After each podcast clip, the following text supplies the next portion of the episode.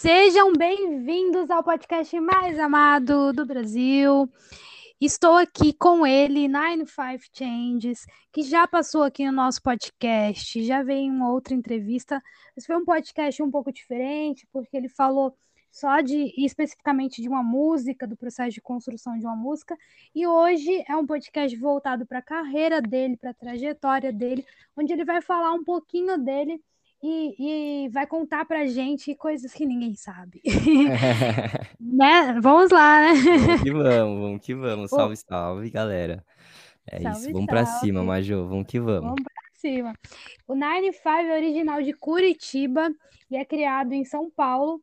O artista independente já está na cena desde 2018 e constrói constantemente a sua carreira né, com essência própria através da autenticidade e sinceridade. Seu som reflete o equilíbrio dos excessos, velejando entre os gêneros e vertentes do hip hop e rap.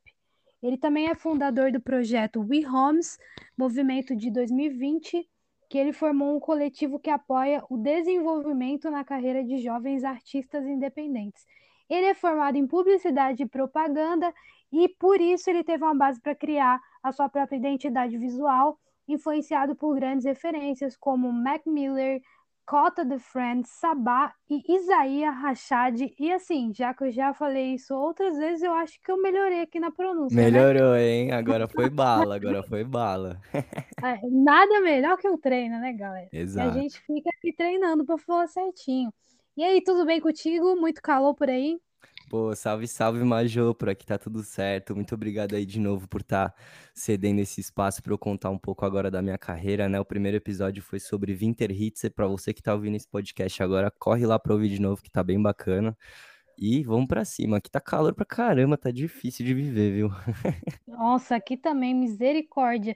E Curitiba, que você nasceu aqui nesse lugar tão incrível onde eu estou neste momento. É, qual que foi teu rolê de sair de Curitiba e ir para São Paulo? Conta aí pra gente. Pô, é, então, essa história aí tem. É por causa da minha família, né? A família tá sempre envolvida, pra galera que me ouve já sabe disso. Mas aos dois anos de idade, eh, meu pai foi transferido para São Paulo. Então, realmente foi por conta do trabalho dele. Desde então, tô fazendo minha vida aqui, criei minhas raízes. Acho até difícil sair daqui para outro lugar, que aqui realmente é o polo, mas é, foi essa a história. Ai, que legal. É, então faz bastante tempo que você tá aí, cara. Você já, já é um paulista de coração. Faz, faz bastante tempo, pô, faz 24 anos agora. Eu vou fazer 27 esse ano, então vamos ver, né? 27 é uma idade bem perigosa, então não sei como é que vai rolar 2022, mas vai ter muita música, com certeza. vai ter muita música, ainda mais que eu descobri que você é canceriano. Nossa, é. mesmo Brasil. E a galera que é desse signo é tudo muito sensível, muito intenso, né? É, bastante, bastante intenso, né? A Luísa Sonza também é É canceriana, mesmo? Não sabia, que brisa. É, ela, ela, tipo, e ela compõe pra caralho. Então, assim, aguardo um álbum nesse nível, tá? Por favor. Ó, a Parece que você já tá até lendo minha mente já, mas eu não vou explanar muita coisa aqui não. Cara, que legal. Curitiba, amo esse lugar, estou aqui, tá um calor do cacete, Pô, da hora mas demais. me sinto enganada, como eu te falei, porque eu achei que era só frio nesse lugar e tá um calor de 30 graus, mas Nossa, vivendo, né? deve estar difícil. É, não, mas pode deixar que o inverno vai vir daquele jeito, né? Porque a galera fala que parece Europa de tão frio. Eu queria ir pra aí, Nossa, passar uma temporada no inverno, infernado pa- estúdio produzindo, e depois parece sair Europa conhecer os mesmo, lugares. de verdade. Aqui é um frio surreal. Cara, é, conta um pouquinho pra gente sobre a tua formação em publicidade e propaganda, por que que tu escolheu essa facul? Pô, então, eu escolhi essa facu na real por conta da minha irmã. Minha irmã tem uma influência muito grande sobre mim, então, tipo, eu, eu acho que ela consegue ver minhas qualidades, meus defeitos muito bem, né? Ela tem oito anos a mais que eu, então realmente a gente tem uma vivência boa, né? Não é aquela, aquela irmãos que tem pouca idade de diferença, então ela realmente tem aquele olhar de querer cuidar de mim, querer o meu bem realmente, né? Querer, tipo, dar os passos da vida. Então ela sugeriu publicidade e propaganda, porque eu realmente sou uma pessoa muito criativa. Na parte do ensino médio, eu, tipo, fiz muito trabalho em vídeo, tanto que hoje eu trabalho com vídeo também, mas foi por conta disso, me interessei bastante por essa questão do digital, né? Mexer com imagem, mexer com vídeo. É, a parte de vender produto, sinceramente, é bem chata, mas me deu uma puta base para eu conseguir é, me colocar nas plataformas digitais, realmente fazer lançamentos com uma identidade um pouco mais trabalhada, né? Porque artista independente que se preze sabe que uma capa tem que ser boa, né? Um vídeo tem que ser bom. Então, pelo menos como eu consigo fazer isso, produzir minhas próprias coisas, eu sempre tento dar um trato graças à base que eu tive em publicidade e propaganda.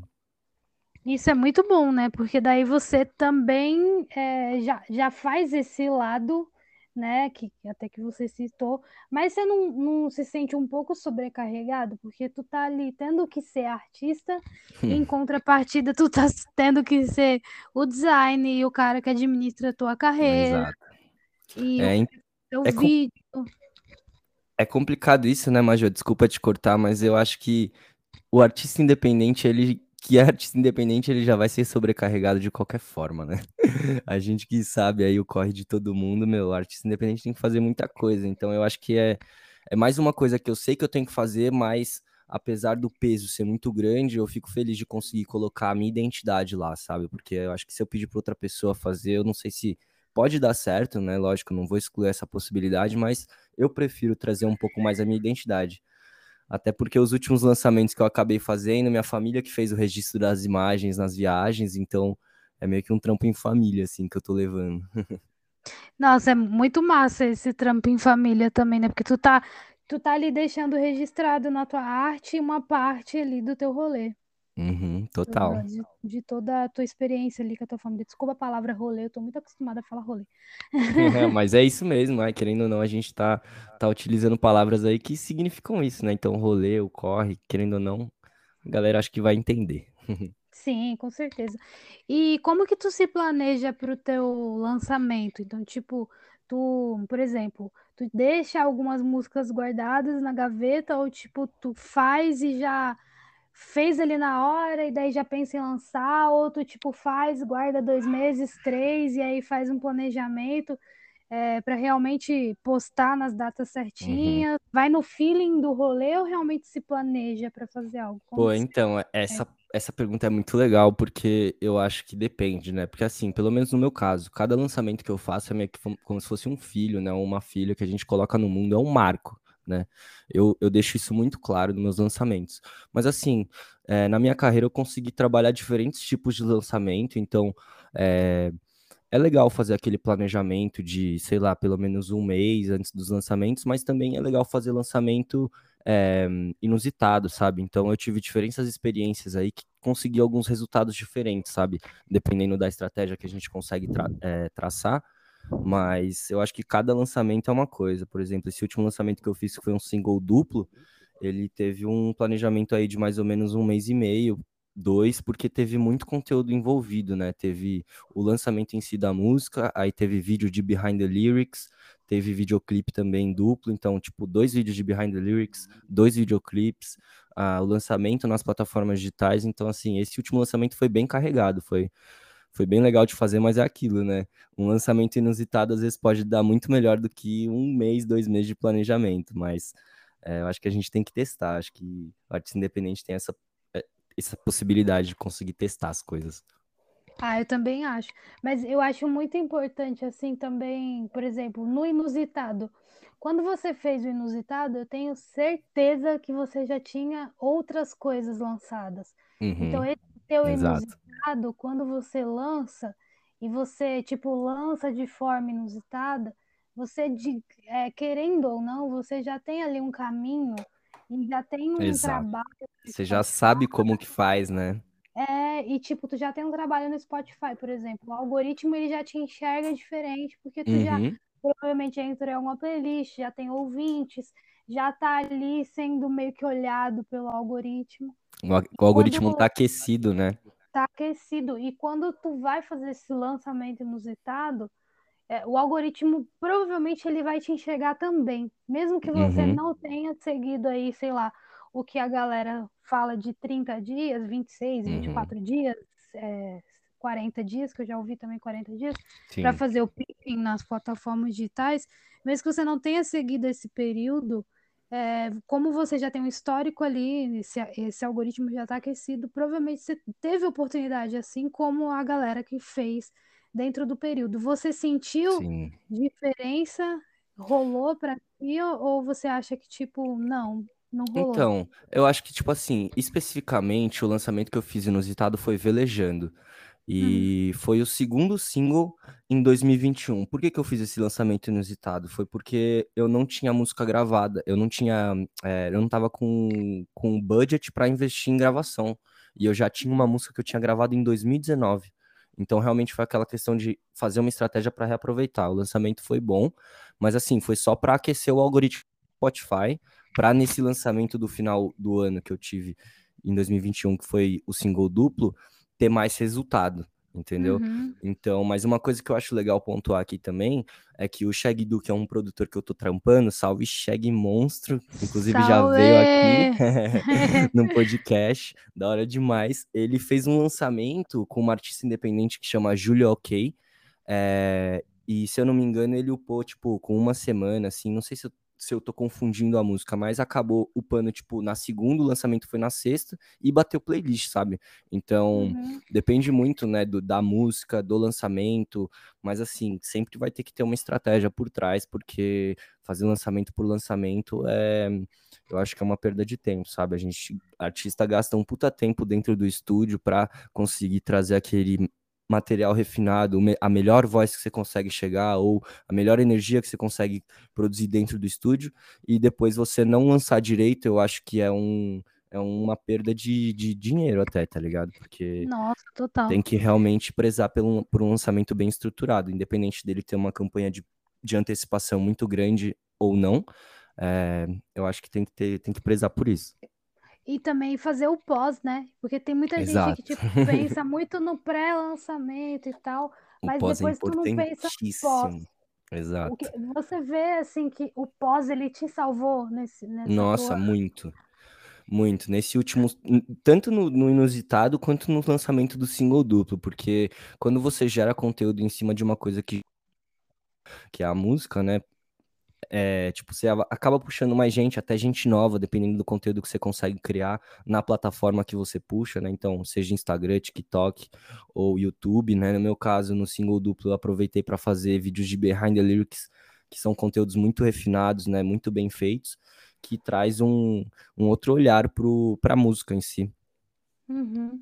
Também acho que traz um outro olhar. Eu acho que o, o, o fazer lyrics também ajuda muito, né? Muito, muito, Porque a galera tá ali ouvindo a música e ao mesmo tempo acompanhando, lendo. Eu acho que isso. Eu acho que tá sendo mais consumido, assim, na tua visão, como, como, como você já trabalha também com isso, com essa parte do vídeo. É, você acha que é, vende mais vídeos de, desse formato? Ou, tipo, o artista que não tem grana, por exemplo, para fazer um clipe, o que, o que tu indica? O que, que tu indica para o artista que não tem grana para fazer um clipe? Eu indico realmente investir numa campanha de pré e pós-lançamento nas redes sociais muito boa, entendeu? E se ele não tiver dinheiro para investir num clipe, se ele tiver um budget menor, investir em mídia paga, sabe? Eu acho que isso é uma coisa muito boa, mas se ele não tiver nenhuma grana, aí realmente, cara, muitos conteúdos nas redes sociais, é, trazendo identificação para a galera em todos os formatos, porque só assim que você vai conseguir trazer público, entendeu? E público de fora, né? Porque o seu público interno é aquele público fiel que vai estar tá sempre ouvindo, mas tem que ir atrás de novas pessoas e só divulgando. E, e, isso é muito foda, eu acho, pro artista independente, porque, mano, pelo menos eu já me deparei muito nesse cenário, conversando com outras pessoas também, uhum. que, pô, tu ali, como tu, tu até citou, Pô, a música é um filho. Aí tu fica gerando a parada ali por um tempo. Aí nasce o filho, aí tu quer mostrar o teu filho, levar teu filho pro rolê, uhum. sabe? E às vezes tu não pode ainda apresentar teu filho no rolê. Aí, de uhum. repente, tu tá pronto ali para apresentar teu filho, faz todo um planejamento para mostrar teu filho para todo mundo, mostrou. Só que daí não alcançou como você queria que alcançasse. E aí muitas pessoas não, assim, óbvio que hoje está tá mais expandido as pessoas estão estudando mais isso, o tráfego pago e tudo mais. Mas muitas pessoas acabam não fazendo o tráfego pago, não paga ali o impulsionamento e tudo mais, e acha que, tipo, não precisa daquilo. E você trouxe um ponto que é muito importante. As pessoas precisam fazer isso. Porque Lógico. hoje, você como artista, você não está competindo, né? A gente não é, Uhum. não é competição. Mas, querendo ou não, na internet, você está competindo com o TikTok, você está competindo com o Tinder, você está competindo com todas as plataformas Exato, exato, exatamente. Ó, isso E, é um ponto tipo, de vista muito legal de ver. muito, por- porque, tipo, o que que eu penso? No que que eu sou tão foda que eu vou parar a atenção de uma pessoa que tem Uhum. o, o rolê dela, a, a rotina dela super corrida, que vai parar pra ver minha arte. Eu sempre me questionei muito isso. Exato.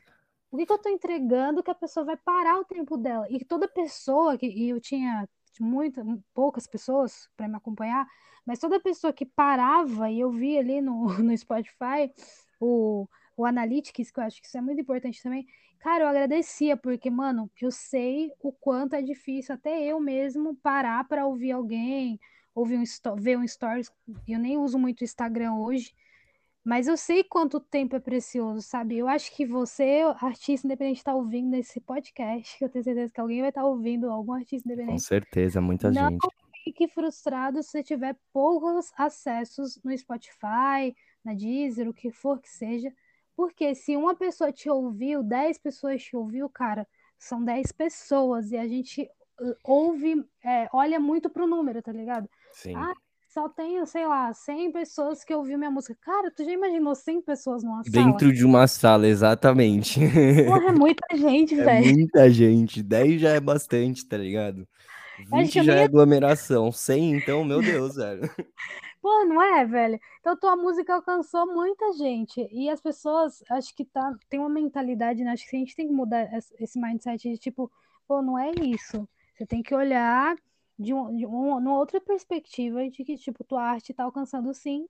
E é isso, Uhum. desculpa que eu falo muito, amigo, mas é Não, podcast. tranquilo, eu acho que esse recado tem é que ser dado. Eu acho que esse, é, eu acho que esse recado tem que ser dado, porque, meu, tem muita gente que é, abaixa a cabeça pra isso, né? Quando acontece esse tipo de coisa, desanima de um jeito que, tipo, sei lá, perde até força pra fazer outra música, né? E realmente, tipo assim, meu, se você vê, parar pra pensar assim, música, ela tem várias possibilidades, cara. Você pode estar dentro do seu quarto escrevendo, você pode estar dentro do estúdio gravando, você pode estar fazendo um show, ou você pode estar, sei lá, conversando sobre música, né? Então, assim, depende muito de qual artista você é e se entender como artista, porque o processo demora para todo mundo, sabe? O público um dia vai chegar. E não é por causa de métrica de Spotify que você tem que desanimar, sabe? Eu acho que é, tem que continuar aí na luta, porque a arte independente é difícil, mas é muito gratificante. Verdade. Hoje, quando tu faz o, tu faz o tráfego pago, né, que você falou. Hoje, quando tu faz, por exemplo, tu leva já ali na, na hora que tu tá fazendo o engajamento, tu faz no Instagram ou tu faz, por exemplo, quando tu lança um clipe, faz no YouTube? Ou tu faz, eu acho que é no Google Ads que fala, né? Eu nem Sim, sei é Google direito. Ads. Então, Google eu Ads. ainda não cheguei a mexer no Google Ads, mas é uma coisa que eu tô precisando, porque eu, eu lancei um clipe muito, muito legal, um clipe duplo, que, tipo, tá com pouco retorno, assim. É, e o Google Ads é uma das coisas que ajuda muito é, você investir no, no, no YouTube, né? Então, Uhum. eu conheço um artista que investiu papo de 70 reais e teve um retorno de 5 mil visualizações, que é muita coisa, sabe? No YouTube. Caraca, É, entendeu? Ensinar pra gente. É, então, é, inclusive, é o que eu vou indicar para o próximo podcast. Ah, fez o, eu tô ligada, mas ele que fez o, o dele? Então, ele tá, ele, tá- é, se eu não me engano, ele trabalha com um produtor que é o Hudson, e o Hudson que, que tava mexendo com esse, com essa questão de, de mídia paga no YouTube, ele só realmente acho que forneceu o budget. Mas Bernardo, é, é o Bernardo Ornelis, esse que eu tô falando, ele faz MPB, Uhum. e realmente é um cara que tá, tá tendo bastante engajamento aí, tá sabendo trabalhar o budget dele. Dá pra ver Cara, claramente. muito bom saber disso, porque a, a gente sempre, né, a gente se acabou de desconstruir uma parada que tá muito na cabeça, eu acho que de todo mundo. Ah, pô, mas essa, esse pessoal tem grana pra fazer um clipe, e tem grana também pra para pagar, né, ali o tráfego pago.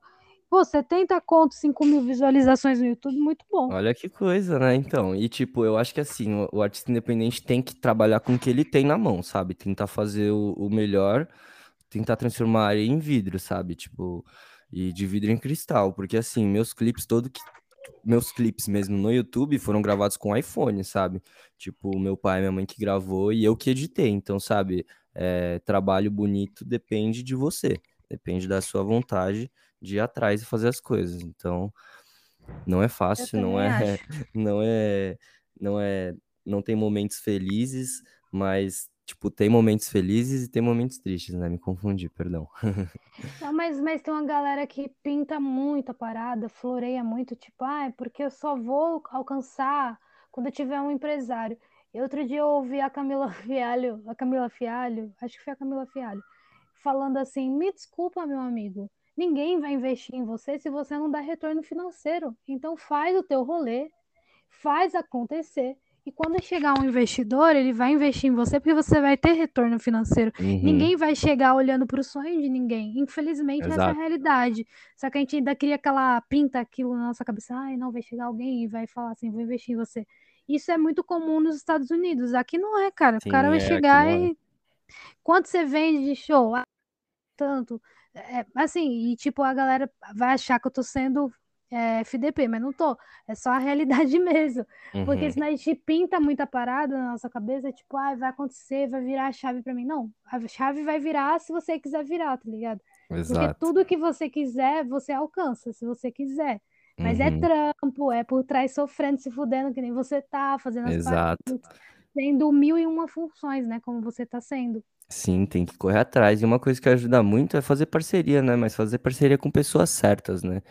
Então, saber analisar realmente o que a pessoa tem para oferecer, o que você consegue oferecer, porque é, hoje em dia a gente não consegue fazer nada sozinho. Tipo, realmente, assim, eu tô no lugar onde eu tô, que, tipo, é o primeiro degrau da escada que eu tô subindo, mas realmente já tô muito feliz de estar nesse degrau.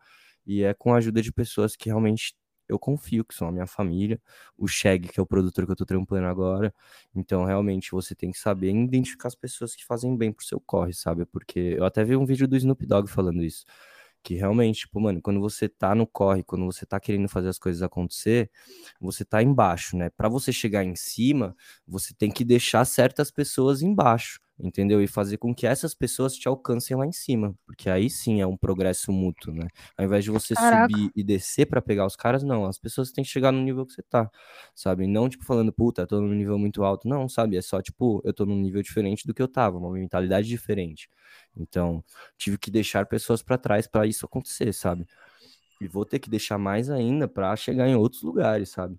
Porque Cara, é difícil. O meio artístico é complicado, você sabe muito bem disso. Nossa, velho, sim, e é exatamente isso que você falou. Eu acho que é, vou, vou trazer aqui a nossa filósofa contemporânea, Anitta. Graças, graças, ela é. Ela, ela, falou esses dias num podcast, tipo, da gente focar na gente, sabe? Eu acho que uhum. isso é o uhum. básico, mas a gente sempre tá ali focando no que, ai, que fulano tá fazendo, que eu posso fazer, que e quando você foca em você, se põe a sua energia em você, as coisas começam a acontecer. Eu Sim. tenho muito esse pensamento também. É, e você falou aí sobre o coletivo, né? Sobre isso de trabalhar Nossa, sim, com, com, com outras pessoas. Eu queria falar do projeto que você tem, o eHomes. É, e... então, chave demais esse projeto, você é louco. como que, como que começou? Como que rolou esse projeto? Então, na verdade, a ideia inicialmente veio da minha cabeça de fazer um EP instrumental, é, um EP instrumental não, um EP com os meus amigos que gostavam de rimar, é, que inclusive vão se lançar ainda futuramente, mas o EP ia se chamar Homies, né, que significa amigos, é, brothers em inglês, né, então realmente seria um EP. Só que aí eu desenvolvi essa parada para ser um projeto onde artistas independentes se ajudam, sabe? E o projeto em si também consegue apoiar esse desenvolvimento. Então, na real, é um projeto meio que rola é, remoto, assim, sabe? É, é realmente para divulgar a galera, mas a galera que a gente conhece mesmo, que troca ideia, sabe? Então, alguns amigos meus, amigos de amigos, é, pessoas que eu conheço na internet também. Então, tem uma, uma uma amiga minha que ela chama Carolina, que ela é de Berlim, ela toca piano, toca muito bem, ela já participou do projeto. Então é Uhum. basicamente isso, é apoiar o desenvolvimento dos artistas e, e a, na medida do possível começar a fazer coisas juntos, né? Então, tipo, o projeto começou em 2020, mas só agora no final de 2021 que a gente realmente soltou o nosso primeiro single nas plataformas digitais, porque uhum. em novembro eu fiz uma reunião aqui em casa que eu chamei os, os, os, integrantes e as integrantes do coletivo e também chamei uma galera que curte apoiar arte independente, realmente, né? Então aí na sala eu fiz uma pista de discotecagem com controladora e no meu quarto a gente fez um prod room, né? Uma sala de produção. E aí rolou a produção aqui. O Shag e o Home Nomu fizeram a produção do beat. E tiveram quatro MCs rimando, incluindo eu também, né? Então teve o Igão, o Shag, o Vinei MC e o Davy. É, foi bem legal essa troca e realmente é isso, né? O e-homes é para proporcionar é, essa troca e também a divulgação mútua, né? Porque quando a gente solta um conteúdo na nossa página, a pessoa também compartilha, né? Então é bem para pegar uhum. esse cross. E como que faz para um artista que estiver ouvindo divulgar o trampo lá? Ah, é só entrar em contato com o Home 95, que a gente troca uma ideia e o que a gente consegue construir junto. Show. Eu tô te mandando um aí, ó, meu esposo. Ó, oh, que isso, já tá, já, já. Ó, oh, aí sim, hein? Vou trocar uma ideia com ele, vou trocar uma só ideia. Não, só não fala o nome que é em off, tá ligado? Não, é. Não, nem falei não, aqui, só nem falei. de falar, me deixar quieto aqui. não, a gente não divulga, porque, né? Enfim. É, não, vai, a gente não sabe quem tá ouvindo, né, Major? Perigoso, é, né? Perigoso. Ai, Deus. Não, mas te mandei aí. Boa, vou entrar em contato. Eu achei muito legal a ideia. Acho muito bom divulgar artistas. Acho que o podcast também. A gente tenta, assim, pelo menos eu tento trazer o máximo de artistas aqui para divulgar o trabalho das pessoas, porque é muito importante, cara. O sentimento que dá, né? De tipo, caraca, velho pô, alguém tá me ouvindo, uhum. alguém tá curtindo minha ideia, meu som. Eu Total. acho que isso ajuda muito. Cara, queria te parabenizar pelo teu link aqui do teu perfil do Instagram, muito completo. Nossa, muito obrigado. Eu trabalho muito para isso, de verdade. Pô, é aquele negócio, você fica ansioso para postar e aí você quer deixar tudo bonitinho. Esse ano eu não postei nada ainda. Pô, mó bonitinho, super organizado. Gente, se inspirem nele, no, no- nesse link dele. Vai no Instagram aqui, clica no link, vai lá se inspirar que tá muito bom. Arroba Muito bom mesmo. Changes, vai que vai. Vai Bonito que de ver. vai. Obrigadão pelo feedback. Eu, nossa, gosto muito de construir essa identidade para ficar fluida, sabe? Porque assim, no meu feed, eu realmente faço só campanha de pré e pós e divulgo meus lançamentos, sabe? Eu não tento sempre focar nisso para ter uns conteúdos legais lá quando o pessoal entrar, me conhecer, entender o que, que tá rolando, sabe? Eu não, não me rendi ainda para pro algoritmo de ficar postando todo dia, sabe? Até por conta disso que eu não tenho muitos seguidores, mas é aquela coisa, né? A galera que segue sabe o que eu faço, então isso que importa para mim, mas é aquilo, o público um dia vai vir, tenho certeza. Ah, não, com certeza vem. E sabe o que eu comecei a, a estudar? É, eu acho que você também já está engajado nisso, pelo pouco que eu percebo, de estudar, tipo, como que tu consegue entrar em, em playlist, sabe? Uhum. Porque eu acho que é isso que traz o público. Total. É, é, isso além de, do, desse trabalho em conjunto, com tráfego pago e tudo mais. Porque o algoritmo, para nós artistas, é muito cruel. Muito. Porque a entrega, cara, é um. Nossa, tem muita gente no Instagram. Então, assim, é surreal. Eu fico, às vezes, tentando comparar com lojas. Uhum. com lojas de rua. Sei Sim. lá, eu tô passando, tem duas mil lojas de rua, uma atrás da outra, assim, na mesma calçada. Eu não vou ter tempo e atenção para ver as duas mil lojas. E aí, qual que o Instagram vai entregar mais? Talvez vai, tipo, divulgar mais. Talvez daquela loja que, tipo, é, dá mais aluguel. Uhum. Paga mais, tá ligado? Então, às vezes eu fico fazendo as, essas comparações meio de maconheira, mas é porque. porque, tipo, às vezes eu acho que realmente eles entregam o que é melhor, assim, pra, pra pessoa que tá vendo, ou quem é, tá é, então. dando mais pro, pro Instagram, entendeu? Você postar mais, você tá usando mais, o seu tempo de uso. Eu não sei como funciona esse algoritmo, eu já tentei É, de então, várias formas entender. tipo, o que eu sei, assim, é que, assim, é, você tem que saber construir conteúdo bom, sabe? É, tem que saber trabalhar o algoritmo, mas, assim, meu, é, você tem que testar todos os tipos de investimento para ter um retorno na sua música, né? Já que a gente está falando de música aqui, porque, por exemplo, é, fazer conteúdo orgânico é legal, dá certo, mas precisa ter um investimento. Mas, por exemplo, esse negócio que você falou de estudar playlists, plataformas, o, eu tenho um amigo que ele é TikToker, ele tem bastante bastante é, like, seguidor, essas coisas, né? E ele falou para mim que, meu, existe uma diferença de você postar, por exemplo, de um iPhone 12, de um iPhone 11, de um iPhone 10, tipo, entrega mais se o celular for mais, se, for, se o celular for melhor, sabe? Então é muito louco. Mas eu acho que assim, a, o artista independente tem que saber investir. Uma das coisas boas também são playlists, sabe? Então, durante o ano de 2021, eu trabalhei, é, se eu não me engano, foram quatro lançamentos. Foram isso, um, dois, três, quatro lançamentos, que foi Winter Hits, Revelejando e Boas Maneiras, que foi um single duplo, junto com Senso Comum. O último single eu investi em playlist, separei uma grana, um budget para investir em playlist, né? Que você consegue entrar em contato com pessoas que têm bastante é, likes nas playlists e aí você consegue uhum. atingir públicos novos, né? Então, tipo assim, meu, se você tá investindo no Insta e não tá tendo tanto retorno, tenta investir no YouTube. Se você não tá investindo, não tem, tendo tanto retorno lá, investe em playlist, sabe? Tipo, acho que o artista tem que explorar, assim, ir atrás de informação, tá pesquisando o dia inteiro, sabe? Para entender as plataformas e entender o que consegue dar mais retorno. É tudo uma parada, até, até resumidamente, é networking também. Uhum, total. É você é. investir, porque se você não corre atrás para aprender o que, que a galera tá fazendo, e é por isso que eu tenho podcast também, que é pro povo ouvir e falar assim, pô, o que, que esse aqui tá fazendo? O que, que aquele artista tá fazendo? Uhum. Vou tentar fazer o que eles estão fazendo para ver se dá certo. Porque quando você começa a, tipo, praticar algumas coisas, você vê que dá certo e você compartilha com outra pessoa, ajuda a outra pessoa. E eu percebi Ajuda. muito nesse mercado que a galera não compartilhava, sabe?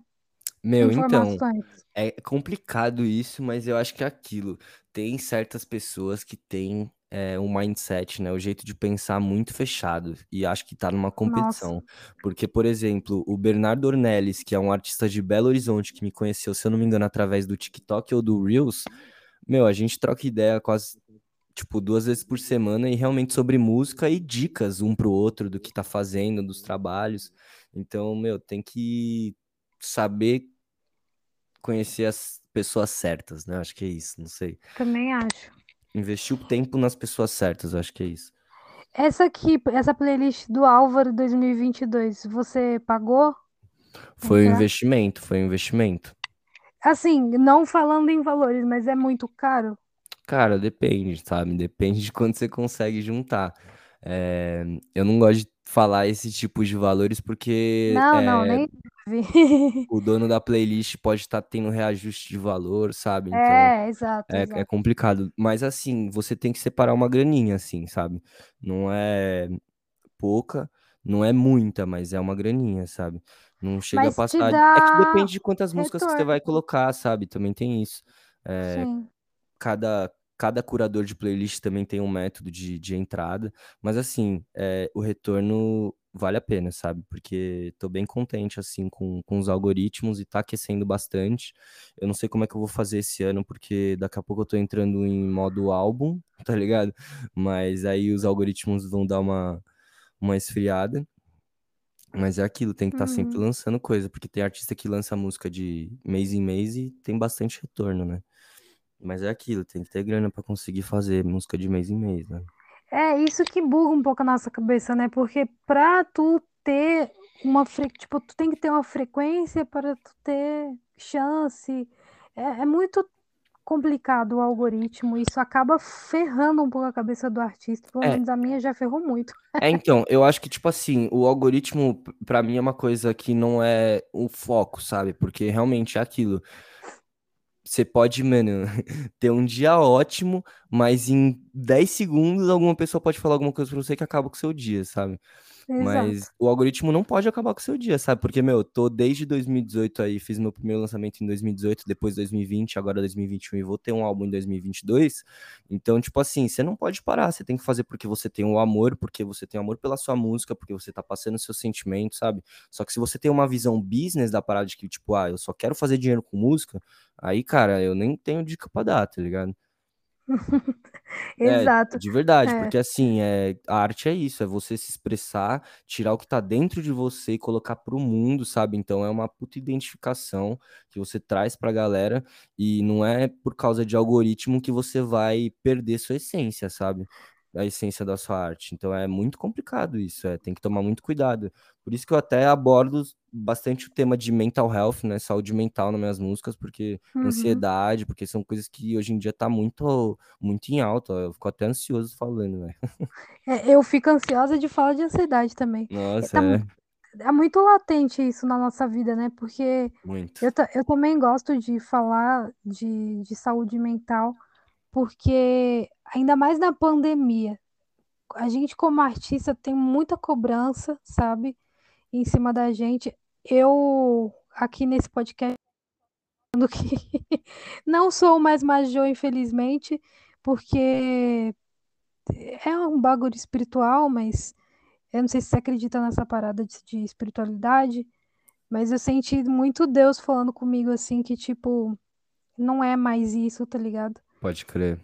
E aí eu tô assim, meu Deus, sem entender nada, mas eu ouvi isso da, ou de Deus assim, e eu tô sem entender nada, porque agora que as coisas estavam andando, sabe?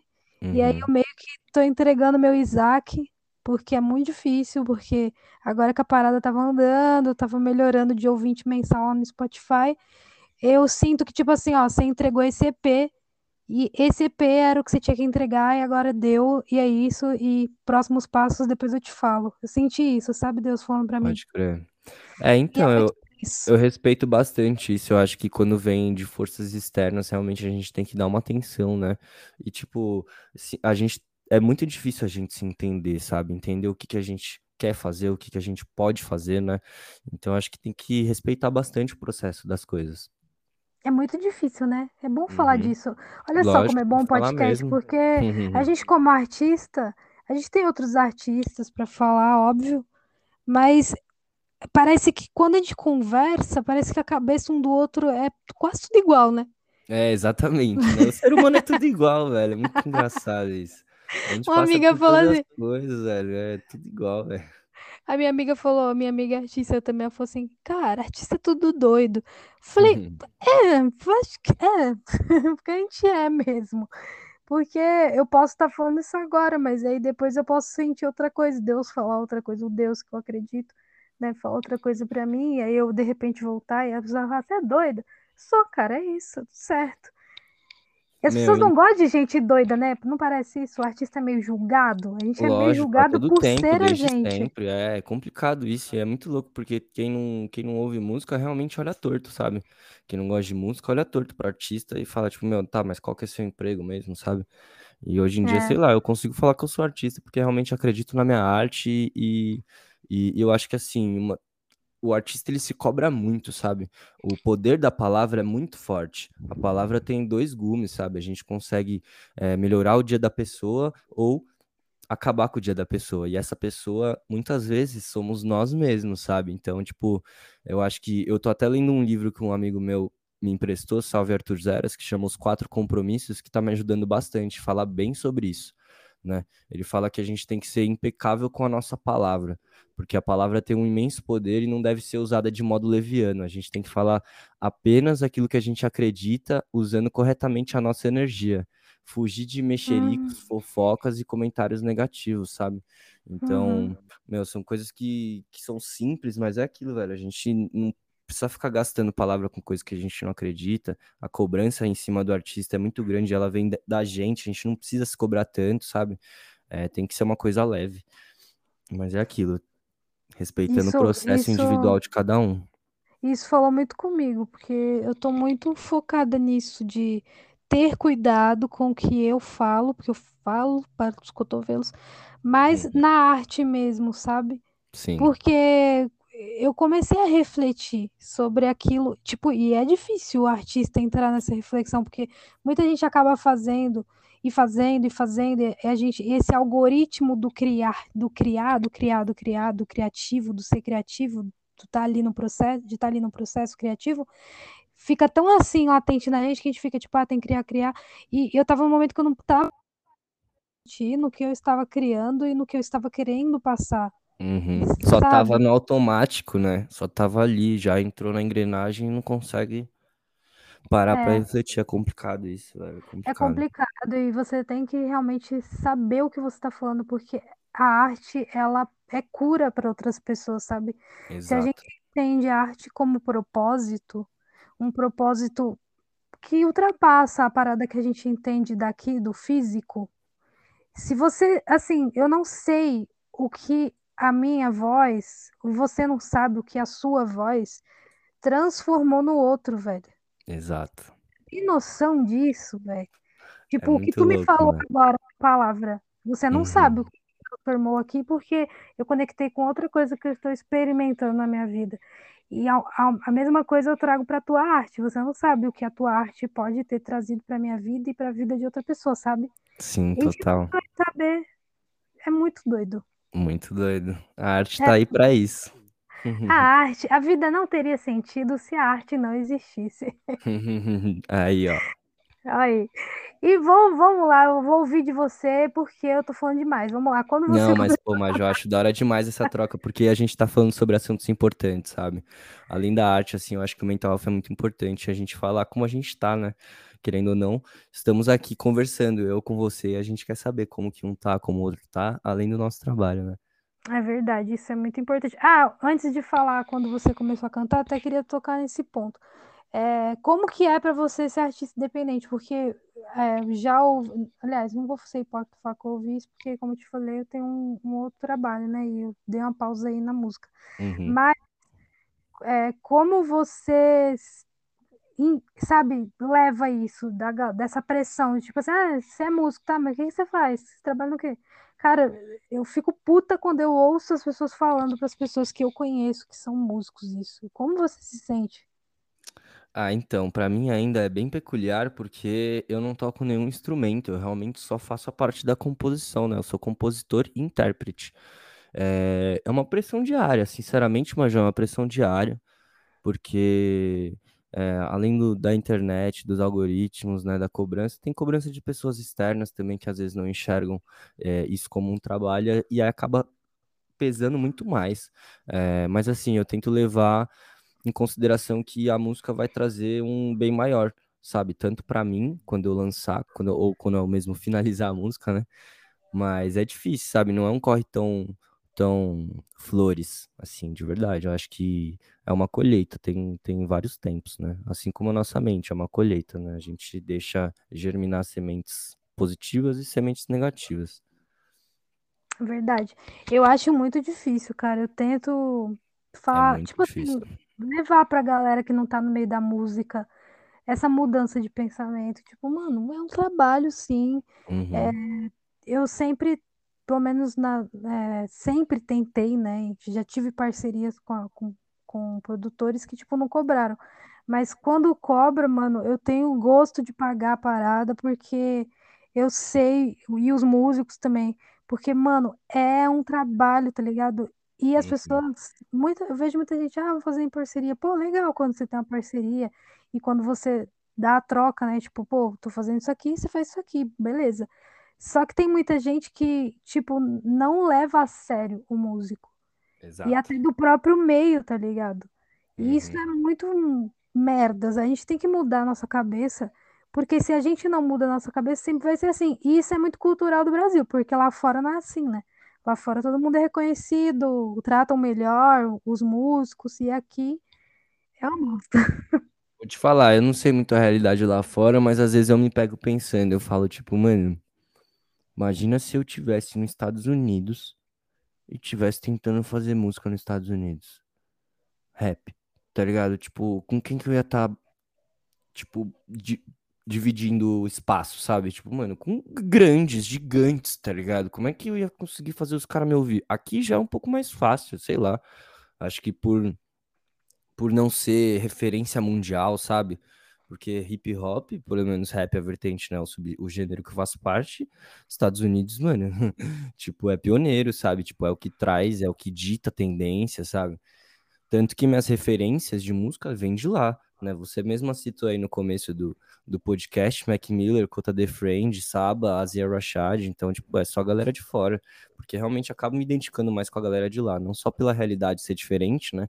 Porque o rap tá em ascensão aqui, mas a galera que tá fazendo rap é, vem de outro nicho que. Outro nicho não, de outra cultura que não é a minha, sabe? Então, muitas vezes falando das comunidades, da vida do crime, ou até mesmo de festa, tá ligado? Que são temas que eu acabo não, não abordando tanto nas minhas composições. E acabo ouvindo referências de fora que também não abordam esse tipo de, de, de cultura, né? Entendeu? Então, sei lá. É, a gente tem que entender a nossa posição e tentar fazer o melhor. Verdade, eu acho que você entende muito bem a sua posição e você se coloca muito bem no seu lugar de fala, inclusive, isso é muito bom, sério, que você vai estar tá passando a mensagem boa.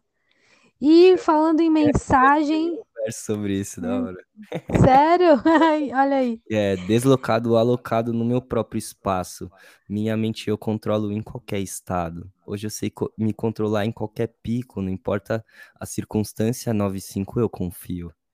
Olha aí, tá ligado? É bem isso, é bem isso, 95. Muito bom, velho, muito bom, gostei mesmo. E falando nisso de, de quando, quando você começou a compor? Quando você Meu, começou a escrever? Isso é muito legal. Eu comecei a compor foi mais ou menos no final de 2014, depois que eu comecei a fazer aquelas rodas de freestyle com os amigos no parque, né? Então, foi bem nisso. Comecei a fazer roda de freestyle, aí depois eu comecei a falar, nossa, tô rimando uns negócios legais.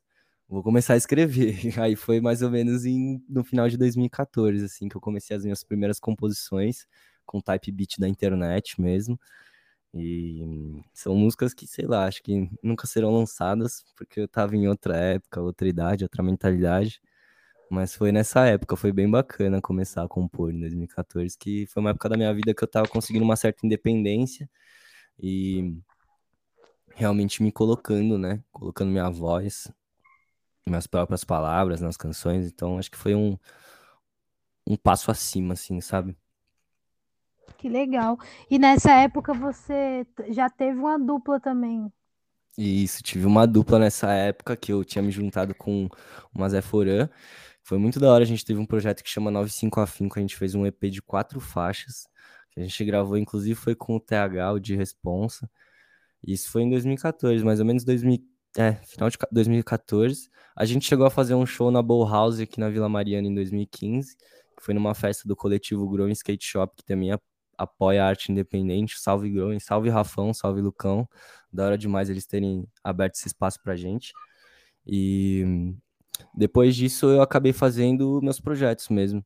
Então, que a gente terminou na né, nossa dupla, cada um seguiu um rumo. E eu acabei fazendo é, meus projetos instrumentais, que estão, estão disponíveis no SoundCloud, inclusive. São quatro EPs de, meu, só loucura, tá ligado? Quem gosta é louco, na moral. Tem uns amigos que gostam porque uhum. é projeto instrumental misturado tipo com são beats de rap misturado com vozes de filósofos, vozes de desenho. Então tem hora de aventura, tem apenas um show. Fiz um EP só de Rick and Morty. Então é doideira, assim. Ah, da hora, velho. É da hora. E aí depois que, tipo, eu fiz toda essa brisa louca, instrumental, que aí eu comecei a produzir uns beats melhores que eu falava, meu, acho que me identifico com esse beat para conseguir rimar melhor, sabe? Porque eu tinha dado um tempo nas rimas, tava só focado no instrumental. Aí eu comecei a fechei um EP, né, de seis faixas de beat só meu, e aí eu é, escrevi em cima deles, e aí eu falei, demorou, agora eu vou vou me lançar, sabe? Uhum. vou me lançar, porque aí tinha Spotify já, né, Deezer, Tidal, Apple Music, todas as lojas. Então eu resolvi me lançar. E aí eu sabia que para fazer um lançamento você precisava de uma atenção maior, né? Porque eu nunca tinha feito um lançamento nas lojas digitais. E aí eu fiz parte do selo Elevart Music. Um salve para o Maurício Moraes, me ensinou muita coisa. É, não estaria aqui onde eu tô com toda essa bagagem é, se não fosse por ele. Então lancei o meu EP pela Elevarte, Novos Horizontes, que saiu em 2020. A gente fez dois singles de antecipação. E depois a gente lançou dois singles, que foi Winter Hits e Velejando. E aí depois eu acabei saindo do selo porque eu fiquei durante um ano, eu tava sem budget para continuar e comecei a fazer meus lançamentos por conta, né? E aí fiz só o lançamento, que é o single duplo, que foi bem legal, boas maneiras de senso comum, que eu faço convite aí para vocês ouvirem, que tá bem bacana, e depois o Cypher do E Homes. Mas comecei a compor em 2014, foi mal, acho que agora eu me inspirei um pouco em você e falei bastante, hein, Maju? Ô, cacete, eu já falo pra porra. Não, tá expondo aí o meu rolê que eu falo. Eu tô tentando, eu juro que eu tô É tentando nada, é melhorar. nada, é nada, eu acho legal. É isso, eu vou falar bastante Não, também. mas é bom, porque quando tu fala bastante, eu puxo coisa pra falar, entendeu? Uhum, Quando, quando não fala, daí eu fico falando. Aquelas- total, total. Não, mas eu já falo muito mesmo. Pô, mas um salve, um abraço pro Maurício. Conheço o trampo dele, Mal, vai. mal. Ele é Ele gente é boa. incrível, incrível. Um Nossa, gosto trampo muito muito dele. massa, né? Aprendi muita coisa também. Acho que eu entrei em umas lives, é, acho que em 2020 também. Acho que foi 2020. Entrei Uhum. em lives que ele fazia, até participei de uma live que tava o rato da, da Dito. Ah, sim, lógico, legal, Aí eu bacana. me apaixonei pela Dito e fui pra Dito. Ah, você tá na Dito, legal. Pô, eu gosto Aí bastante da Dito. o, o rato me vendeu a ideia da Dito. É legal, meu. E a Elevate também tem, um, tem um, uma parceria com eles, eu gosto bastante da Dito.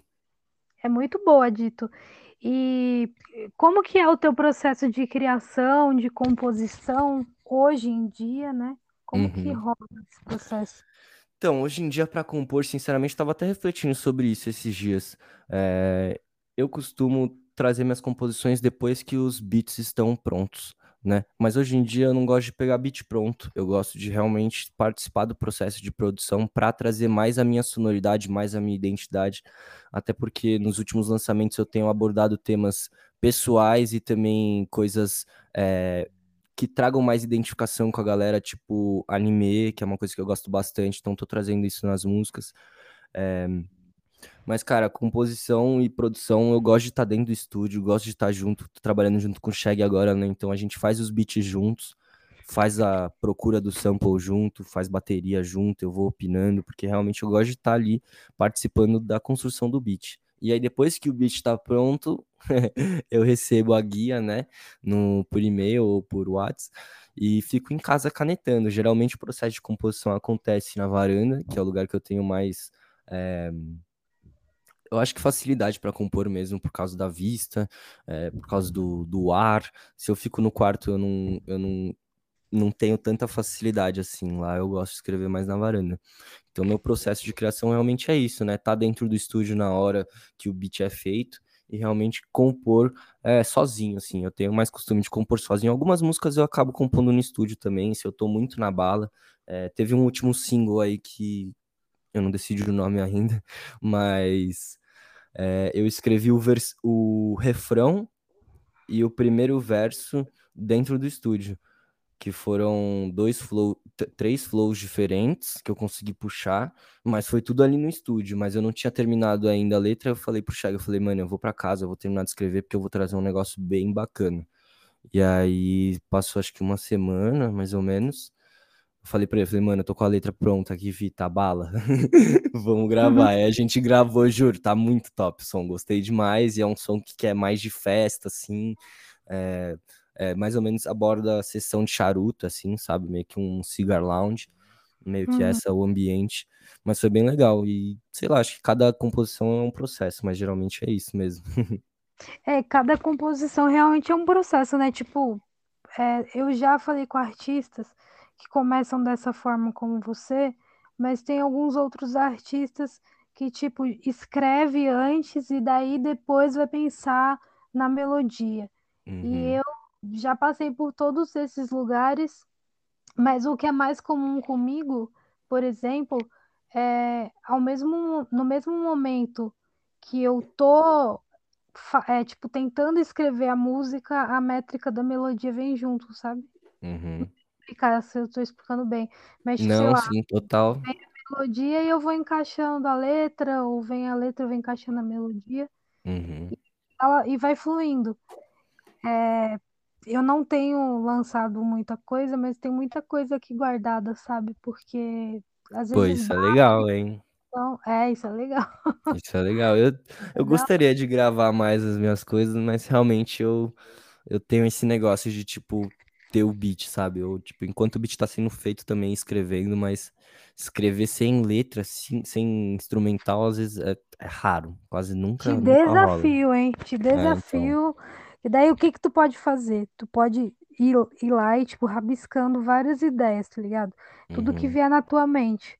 Sem fazer, sem nenhuma métrica de, de rap, de música, de nada. Sim, total. Rabisca tudo, tá ligado? Uma dica, né? Se tu quiser Uhum, também não, testar, total, porque eu acho que isso total. ajuda. Sempre E aí bom. depois tu, depois que o beat estiver pronto, o qualquer beat que você quiser usar, aí você vai encaixando aquilo que você escreveu na métrica do beat, mas aí você vai trocar palavra, você vai Uhum. trocar terminação, vai ter palavra que vai mudar, mas aí tu tenta encaixar ali na mesma ideia. Eu acho que pode ser que role, eu acho que é Não uma boa rola experiência. total. É, então, eu tenho que me forçar até um pouco mais esse tipo de coisa, porque é, eu não tenho costume assim, sou muito apegado, sabe? Tanto que eu, sei lá, eu sinto que eu sou assim por causa da galera que eu ouço, sei lá. Que também só ouço os mesmos artistas, então tem um pouco desse vício de ficar na mesmice. Não, mas é bom sair, ouvir várias coisas. Não, exato, até porque meu nome é Nine Five Changes. Um dia eu tenho que chegar a 95 mudanças mesmo, assim, tá ligado? Let's Falar, nossa, eu fui 95 personalidades, velho. Outro, tu acredita que na adolescência, sei lá, com 14 anos, eu tinha um blog que era 91 conquistas. Olha. É, porque é do Salmo 91. E aí eu lembro Aham. que eu ficava, tipo, escrevendo uns textos e postando. Aí quando eu vi teu nome, eu falei, caraca, mano, da hora. Lembrou. Que Sei, velho. Que da hora. da hora, né? E Da falar hora. nisso, de onde veio esse teu nome do 95 Changes? É, então, o Nine Five Changes ele veio depois que terminou o 95 Afinco, né? Então, realmente a gente carregava essa essência de os dois serem é, na- terem nascido em 95. Eu falei, pô, eu quero manter isso, sabe? Mas aí, como eu tenho bastante referência em inglês, eu comecei a pensar em nomes em inglês. E realmente a primeira coisa que veio na minha cabeça foi o changes, de mudança, né? Uhum. Mudanças. Então, por isso que é 95 Changes. É, realmente sou uma mudança constante aí. Pra quem me conhece, sabe que meu visual muda bastante, sabe? Então, Metamorfose ambulante. é, é, Ah. exatamente. Não, isso é muito bom. A gente, como artista, tá mudando, tá se conhecendo, né? Entendendo quem a gente é. E tá sempre nessa mudança constante. Acho que isso ajuda muito na nossa arte. Uhum, total, E concordo. o seu lançamento mais recente? Então, eu vou pontuar dois aqui, porque tem o meu próprio lançamento, né, que eu já falei aqui, que foi o single duplo Boas Maneiras e Senso Comum, que foi bem bacana. Faço convite pra galera ouvir, porque tá bem legal. Eu abordo o tema de ser tio e também a responsa disso, né? Tem o, o lado fã e o lado sério. Então, por isso que são duas músicas. E eu participar do álbum do Shag, que é o álbum do Conguala, que tem 15 faixas, tá muito legal. É, trap, rap, R&B, boom bap. E eu participei com três faixas, então tem três featurings meus lá. No Guala, Guala Cypher, LV Buda e Robin. Muito bom, cara. Bem Muito bom bacana, esse álbum tá bem Arrasou. legal. Sério, de verdade. Ele produz muito também, o Não, Shag. Shag é monstro. Aí, ó, já vou falar, hein? Se eu pudesse roubar alguma coisa, ia ser as skills de produção dele. Nossa, você é louco, total, Ele fato. nem deixou fazer a pergunta, Não, já vou falar, não me aguentei aqui, não acredito. Eu quero produção do né? Shag. Não, ele também roubou um negócio teu aí. Tu ouviu ou Deve ter roubado meus flows, certeza que foi meus É, flows. acho que foi isso, eu não Certeza, tô enganada. Não, certeza. peraí, não posso contar, não posso contar. Minhas métricas, Mas deve ter sido, certeza. tenho quase certeza que foi isso, mas não posso contar. Pô, legal. E você está com um álbum em construção que você já citou, né? Que você vai Exato. lançar. Estava no selo da Elevarte, mas no momento não está mais. Uhum. Onde você distribui suas músicas? Então, atualmente trabalhando com a One RPM e eu que tô fazendo meus lançamentos mesmo. Inclusive os lançamentos do coletivo também tô fazendo por lá. Vamos para Dito. Eu gosto da Dito, mas é que realmente tô sem budget, então a One RPM agora tá sendo a melhor opção. Mas gosto bastante da Dito. O pessoal fala também da DistroKid, eu acho que a gente tem que testar, sabe? Pra ver Mas como tu é que é. pagava a Dito? Não. É, Antes sim. Mas na, tu não, tu pagava o selo. Sim, que o selo tem é, parceria com a Dito. Mas tu sabe quanto que é a Dito? Então, é, não sei, mas eu vi que tinha que pagar, ou era a porcentagem era muito maior do que a One RPM, entendeu? Aí eu acabei Eu, eu vou, pela One. vou te catequizar agora, que eu tô, eu tô quase querendo aí Vai me um, um catequizar? Que auxílio, isso? Como um assim? auxílio Já fiz catequese, já fiz crisma. Que isso? Não vou passar por isso de novo, não. Já sou filho de Deus. né? Eu, eu- se tu ouvir todos os meus podcasts, vai falar assim, essa menina tá sendo paga pela Dito? Ainda não tô, tô tentando aí contribuir pra que Pode crer. Mano, mas não é, porque eu gostei muito de lá e olha, as- os diferenciais.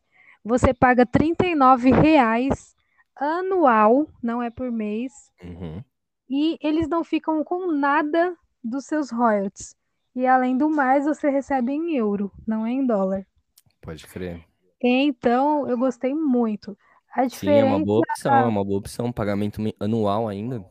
É porque tu vai pagar 39, mas tipo, eles não vão ficar com nada do, do Uhum, teu rolê, entendeu? sim. Tu vai receber ele inte- inteiro. Então, esses são os diferenciais. E aí, eu te aconselho a ouvir o podcast do Clemente Magalhães, que veio aqui. Você conhece o Clemente, que é um Ainda não, não conheço. fantástico da música. Produziu Cássia Eller, produziu Djavan, eu acho, se não me engano. Produziu várias pessoas. É muito, ele é muito foda. É, e ele meteu o pau no eu te Boto convido a fé. ouvir te convido a ouvir esse podcast, que lá a gente vai meter pau no RPM e dar todos os nossos argumentos de não estar lá. Mas assim, eu já usei, não, não é ruim, mas também é isso. E como tem sido a sua experiência nas plataformas digitais? A gente já falou um pouco disso, né, no começo do podcast. Uhum. Se você quiser falar um pouco mais, fica à vontade. Ah, a experiência eu acho que é, tá, tá sendo boa, assim, sabe? Tipo, as plataformas você diz as de streaming, né? Isso. Ah, tá sendo legal, assim, porque, pô, é uma oportunidade de colocar música pra todo mundo ouvir, assim, sabe? De verdade. Então, é, pô, tem gente da Suíça me escutando, tem gente da Alemanha, tem gente de todo quanto é lugar, a gente consegue puxar isso, né, através dos stats. Mas, assim, a recorrência tá sendo legal agora que eu tive o investimento certo aí, né, no local certo. Os algoritmos estão subindo. Não tá muito alto, mas tá legal, sabe? Tipo, eu bati o meu máximo, meu top acho que foi 1.790 ouvintes mensais. E eu fiquei bem feliz porque hoje a gente bateu 5 mil plays em boas maneiras. Então, salve Cheg Monstro de novo, Aê! mano. Batemos 5k, velho. Tá. Arrasou, mano. Dá mó felicidade, né, velho? dá uma Quando. felicidade. Você vê que é e dá pra puxar pelos stats do Spotify e ver que é uma galera diferente mesmo. Então, foi uma galera lá de Espírito Santo que tava me ouvindo bastante, a galera de Colatina. Salve pra vocês, vai rolar show aí um dia. É, não, e eu fico às vezes olhando assim, fico, gente, cadê vocês? Me chamem no Instagram, gente. É, então, essa, essa que é a loucura, né? Porque, tipo, sei lá, eu conheço artistas aí que tem 40 mil ouvintes mensais e tem, tipo, mil seguidores no Instagram, sabe? Então, eu acho que uma coisa não anula a outra. É, a gente tem que focar, né? Spotify é o foco. Então, até por isso que eu não tô investindo tanto no Insta agora. É, por isso é que eu por acho que eu também é só muito. divulgo meus, meus lançamentos lá, entendeu? Uhum. É por isso que eu acho que, assim, vendo to- tudo isso do que eu vejo, assim, é óbvio, né? Se eu tô vendo tudo isso, que é que eu vejo. Mas enfim, mas é o horário, é o horário, já tô, já, já passei do, do, né? Enfim, tô passada já. Mas enfim, amigo, é, voltando aqui pro meu raciocínio. Por isso que eu acho que a galera tem que investir no Spotify, cara. Põe Uhum, playlist, fazer tudo isso. uhum, Porque o que eu percebo, eu, eu vou te contar a minha história de tristeza. É, no começo do mês de janeiro, te juro por Deus, o meu, meu Spotify bombou faz duas semanas, mais ou menos. Eu tinha quatro ouvintes mensais. Pode crer. Eu tô com 1.200 agora, depois de duas Irado. semanas. É, porque me colocaram numa playlist grande. Acho que a playlist tem 20 mil seguidores. Só que ela Irado. é irado. E foi uma, uma amiga minha, beijo Maria Marine, maravilhosa.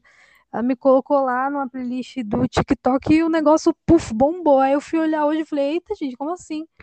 Mas eu percebi que essa galera que tá ali, ela tá te ouvindo na playlist. E, e aí, tipo, como que tu tira essa pessoa dali e transforma ela num seguidor?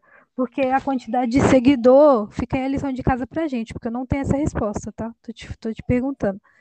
É, porque esses, esses ouvintes mensais, eles não se transformaram em seguidores, sabe? Eu percebi que dessas duas semanas, sei lá, eu tinha 58 seguidores, é, foi para 60 seguidores. Uhum. Não é nem 1%, né, de, de tipo, Exato. de conversão. Não uhum. converteu em nada de seguidor. Então, quem tá me ouvindo desses mil e tananã? São as pessoas que estão naquela playlist. Quando sair, quando eu sair da playlist, consequentemente, no mês seguinte, eu não vou ter esses ouvintes mensais. Porque essas é. pessoas não me seguiram. E aí, como que tu transforma, converte ouvintes mensais em seguidores? Fica então, na verdade, tipo assim, é, se você tiver, por exemplo, 100 seguidores, você pode ter quatro ouvintes mensais, entendeu? Tipo, uhum. num, eu acho que num, um é diferente do outro, mas assim, para você converter, você tem que, meu, pedir pra galera mesmo, né? Saber pedir é. também, né? Eu acho que é muito disso. Eu acho que uma coisa que eu posso dar de dica aqui pra galera também é tipo, quando você vai anunciar sua música, não é tipo, pô, lancei essa música, ouve aí.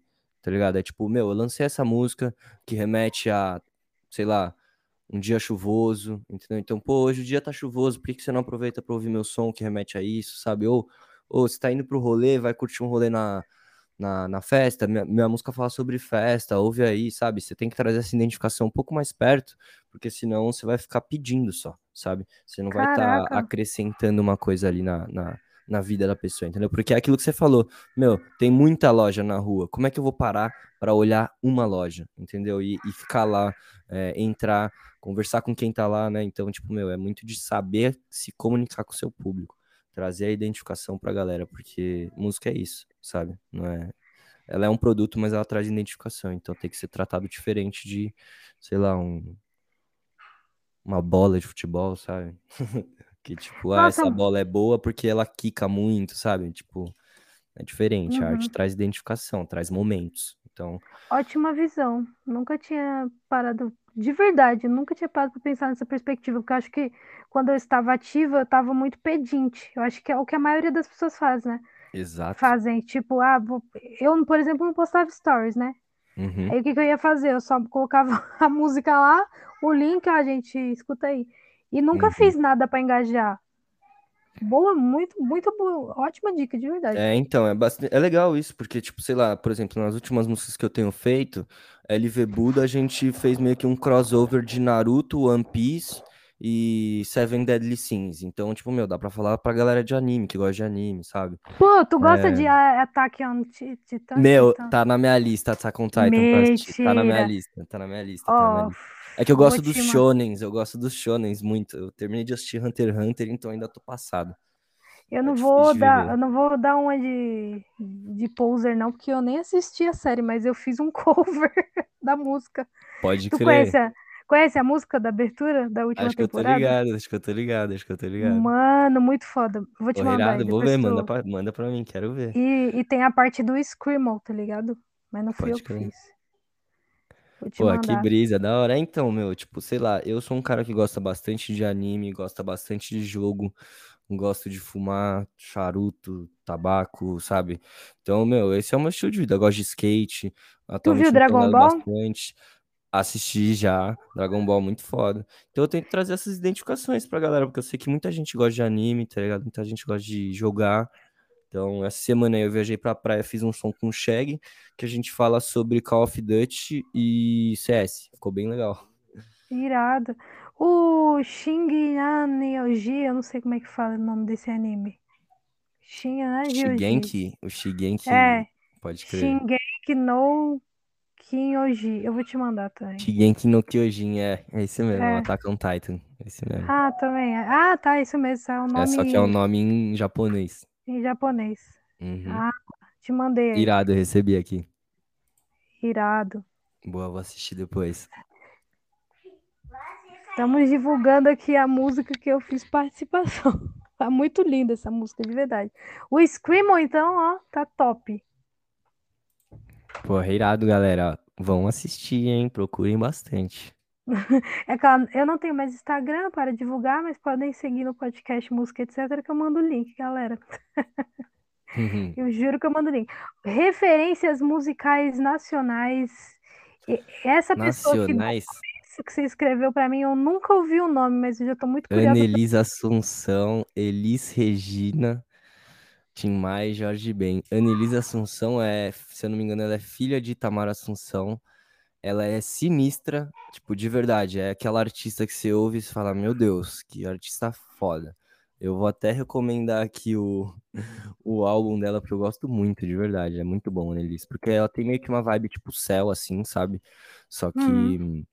Puxa pra uns sambas também. Ó, o álbum que eu recomendo é Sou Suspeita, Estou Sujeita, Não, não, San- não Sou Santa. Muito boa. Muito bom Nossa, álbum. De verdade. caraca. É muito bom. Nossa, Aí as Fs são suspeita. essas, de verdade. Anelisa Assunção, Elis Regina, sou apaixonado por ela. Tim Maia, referência do meu pai, e Jorge Ben. Nossa, Jorge Ben não tem nem o que falar, né? Nossa, maravilhoso, né? Não querendo Gosto me muito. achar, mas já me compararam a Elis Regina, não querendo me achar. É, Elis é brava, você é louco. Ela tem um flow que é sinistro, o jeito que ela rima e que ela canta. Nossa, mas ela rima muito bem. Muito. É. Não, ela é absurdo, foda. absurdo, absurdo. Tô seguindo aqui no Spotify a, Spotify a Annelise Annelise, Assunção boa. Salvei o É o álbum primeiro dela. álbum dela, de 2011. Muito bom. Vou ouvir mesmo. Eu adoro ouvir coisa diferente, ainda Você mais vai gostar de... bastante. Meu, tem tipo, tem samba, tem reggae, tem dub. É muito legal. E a Irado. composição dela mexe bastante comigo, assim, aquele negócio de trazer identificação, sabe? Mexe bastante comigo esse álbum. Pô, mas, mano, tu gosta de rap, tu gosta da Elise, eu adorei isso. Nossa, meu, não tem como. Quem não gosta de Elisa? Não, todo mundo gosta, tá ligado? Mas irado, velho. É, Nossa, eu gosto muito de MPB, sério. Top. Gosto muito. top mesmo. E eu descobri ontem, velho, que o Ed Mota é sobrinho do Tim Maia. É, é de Mota sobrinho do Tim, velho. Eu comecei a rir, eu Loucura, falei, né? eu tô meio viajando, velho, que eu não sabia disso. Todo mundo sabia. Loucura. Todo Eu mundo sabia. sabia. eu não sabia. Aí eu fiquei, cara, não, essa falta eu falar que eu não sabia que a Maria Rita era filha da Elis Regina, isso aí eu É, sabia. então, tem essa também. Quando eu descobri, eu fiquei pasmo.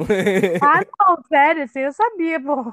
Não, mas quando eu descobri, eu falei, nossa, sério? Tipo, eu nunca pensei assim, eu falei, meu Deus. E comparam pra caralho, né? Todo mundo compara Sim. uma outra, porque E a Maria realmente Rita é muito boa também, gosto bastante, viu? É que a mãe, a mãe, pra mim, nossa, sem palavras. Nossa, eu, eu gosto também dela.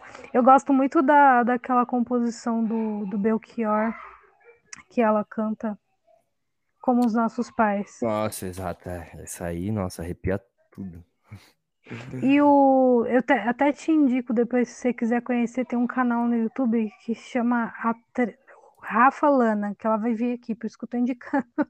É, ela tem um, um- tem um rolê lá que ela fala da treta da letra. Eu ta- tava até comecei, comecei a assistir da treta que tem por trás dessa música, sabe? E aí ela começa, na real não é a treta, mas começa a contar a história da, da composição em si, dessa Uhum. composição em específico. É, e muito Ah, bom. achei aqui, tem vários até. Tem vários, tem eu tava vendo esse do Belchior. Ela vai vir aqui no, no podcast e aí eu tava estudando. Uhum. Pô, que legal. Gostei bastante. É, referências internacionais Ah, referências internacionais eu gosto até de falar de novo, porque, meu, Mac Miller pra mim é vida. Tô até, ouvi... Tô até usando o boné dele aqui do, do Circles. Mac pra mim é foda, sério. Acompanho desde o começo de carreira. Cota The Friend é um artista independente que, meu, vale a pena, galera, ouvir. Ele é independente, galera. Independente, assim como nós, entendeu? Caraca, E ele está com nada mais, nada menos do que 3 milhões de ouvintes mensais, entendeu? E, tipo, com What? estratégias orgânicas, é, meu, muito top. Ele acabou de lançar um, um álbum que tem. Ele fez um short filme pro YouTube, então todas as músicas têm clipe e ele meio que conta uma história. E, tipo, produção simples, mas muito bem feita. Faço convite aí pra galera ver que é legal trazer de referência. E o Mano Saba aqui, nossa, Saba é religião pra mim, sério. Cara, é muito Mano, bom. tô até salvando aqui porque eu vou Não, ouvir mesmo. Vale a pena mesmo. O Saba tá até pra lançar um álbum. Pra você ter noção, o último lançamento que eu fiz, que foi single duplo, eu peguei de referência do Saba, porque ano passado ele fez quatro lançamentos e quatro lançamentos foram singles duplos. Ele trazia duas músicas em cada single, sabe? Então, realmente, é você saber puxar os conceitos, as referências. É bem Eu achei isso. legal de, de single duplo. É muito Achei legal. Porque, tipo, meu, por exemplo, eu, eu, eu me tornei tio, e aí eu queria mostrar tanto o lado sério de, tipo, pô, agora eu sou um tio, eu tenho que ser uma figura de, de realmente, é, acho que exemplo, sabe? Trazer essa transparência, né? Mas também o lado fã de ser tio. Então, tipo, não dá pra fazer isso numa música só. Aí eu falei, vou lançar um single duplo. Aí Boas Maneiras é uma música um pouco mais séria e Senso Comum já puxa pra um funk até, tá ligado? Um drill funk. Então são as duas percepções aí. E aí eu achei esse formato legal pra conseguir trazer a mensagem da melhor forma possível pra galera. Traz os dois lados, né? Tipo, o lado A e o lado B. Uhum. Muito massa. Legal, né? Muito, muito gostei de verdade. E agora nós vamos para as perguntas. Deixa eu ver aqui se eu tenho mais alguma pergunta para você de da sua trajetória, se a gente vai para as perguntas bate-bola. Ah, tenho mais uma pergunta. É, duas perguntas, na verdade. Um artista independente que você indica para a galera conhecer. Eu indico Bernardo Ornelis. Fala um pouco do som do Bernardo. Você Então, ele. Bernardo Ornelis, ele, ele é um artista lá de BH, ele faz MPB, é muito bacana, de verdade, é um dos poucos artistas aí que eu vejo que tá fazendo MPB, e uma neo MPB, né? Neo MPB, uma nova MPB com um gingadinho um pouco mais contemporâneo, e é muito legal ver porque, se eu não me engano, ele é até mais novo que eu, tem minha idade, mas, pô, fala aí, quantas pessoas que você vê que hoje em dia que faz MPB da nossa idade? Tipo, meu, muito Pô, difícil ver, muito, muito difícil ver. Ele é um difícil. cara que tá no corre, sabe fazer as coisas bem, sabe, tipo, de se comunicar com a galera no Instagram, no TikTok, músicas boas. Ele acabou de lançar, o último lançamento dele foi Rua da Bahia, que tá bem legal, gostei bastante. Então, minha indicação é essa, Bernardo Ornelis, MPB. Olha, gostei muito também da Raquel Reis, que você falou de Bahia. Ela é baiana e faz MPB também. Ó, Eu acho que irado. depois você dá uma ouvida, cara, muito boa. Raquel? Raquel Reis. Acho que é Rachel. Não, acho que é Raquel mesmo. É Não lembro Rachel, agora. Rachel. Ra- Rachel. É, Ela, ó, a com música CH. 20, eu acho que é MPB, cara. Eu 20 tô meio horas. brisada hoje, 20 horas. Nossa, essa música é maravilhosa.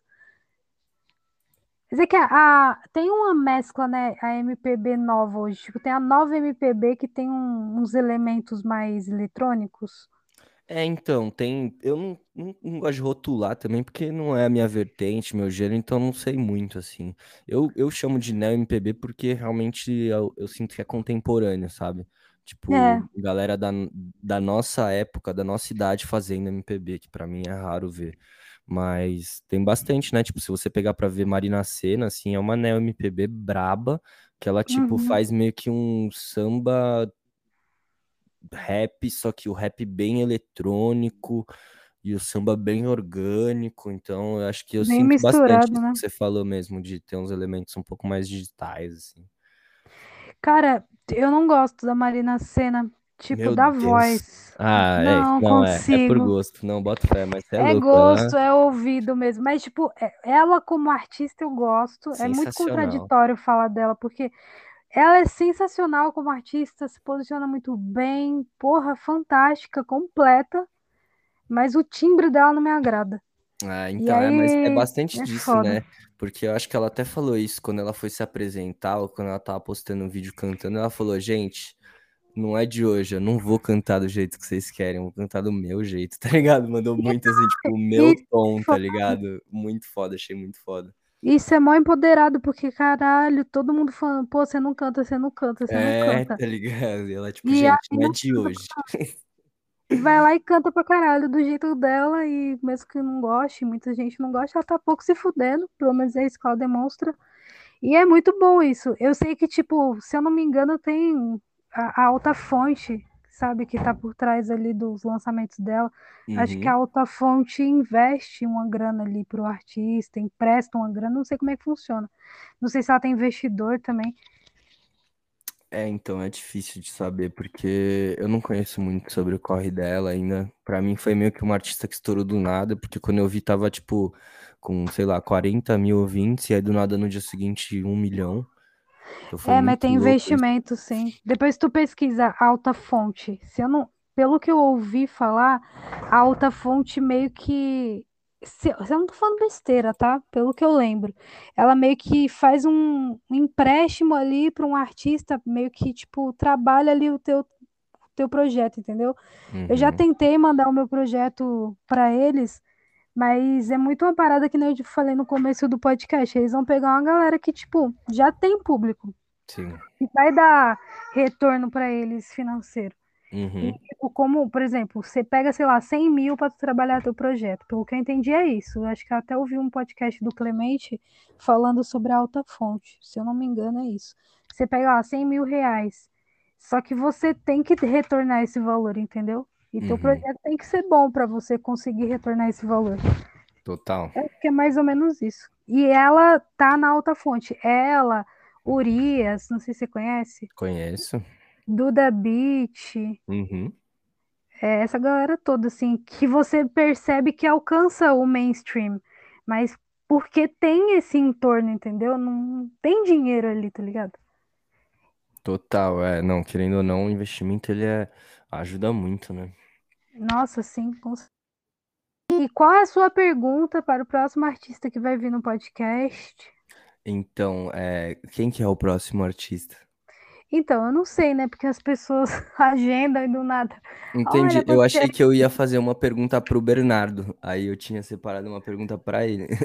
Ah, tá. Entendeu? Não, pode ser, não, não tem problema, não. Eu anoto a sua pergunta pro Bernardo e quando ele gravar, que eu acho que vai demorar um pouquinho, eu faço pra ele. Tranquilo, Não é. A pergunta era mudar. bem, bem sobre o gênero, assim, é como é pra você compor, produzir e lançar músicas do gênero MPB nos dias de hoje? Porque, querendo ou não. MPB é um, é um gênero que não tá em alta, né?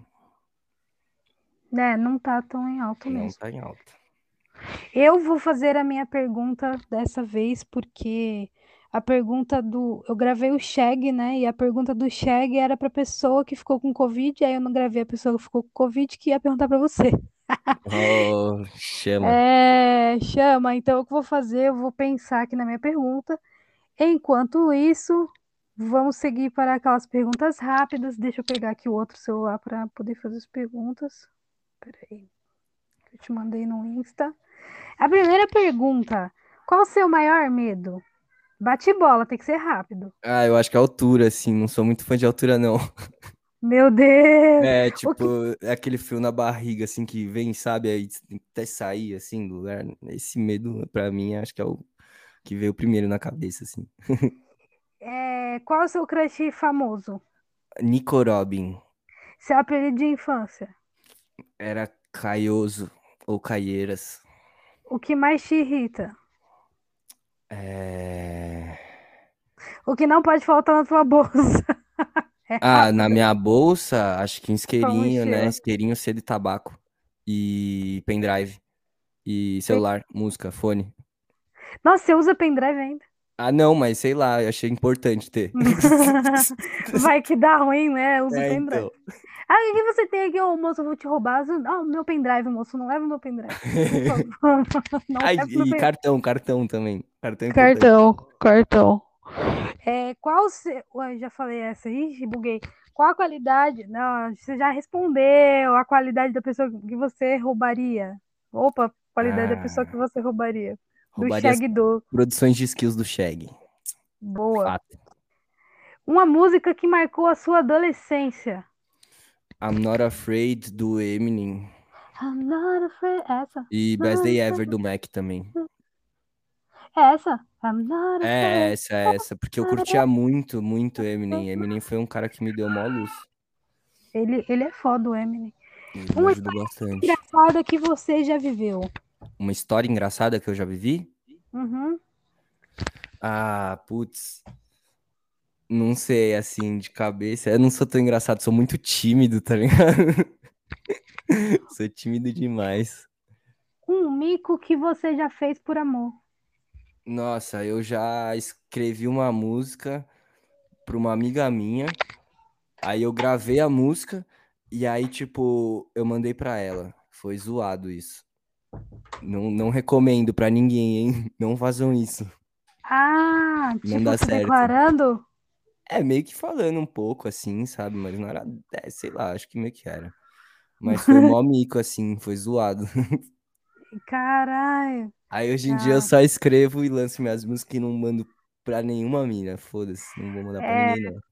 vou te, vou te ajudar aí. Sabe o que aconteceu comigo? Eu, escre... eu escrevi. Fiquei curioso agora, hein?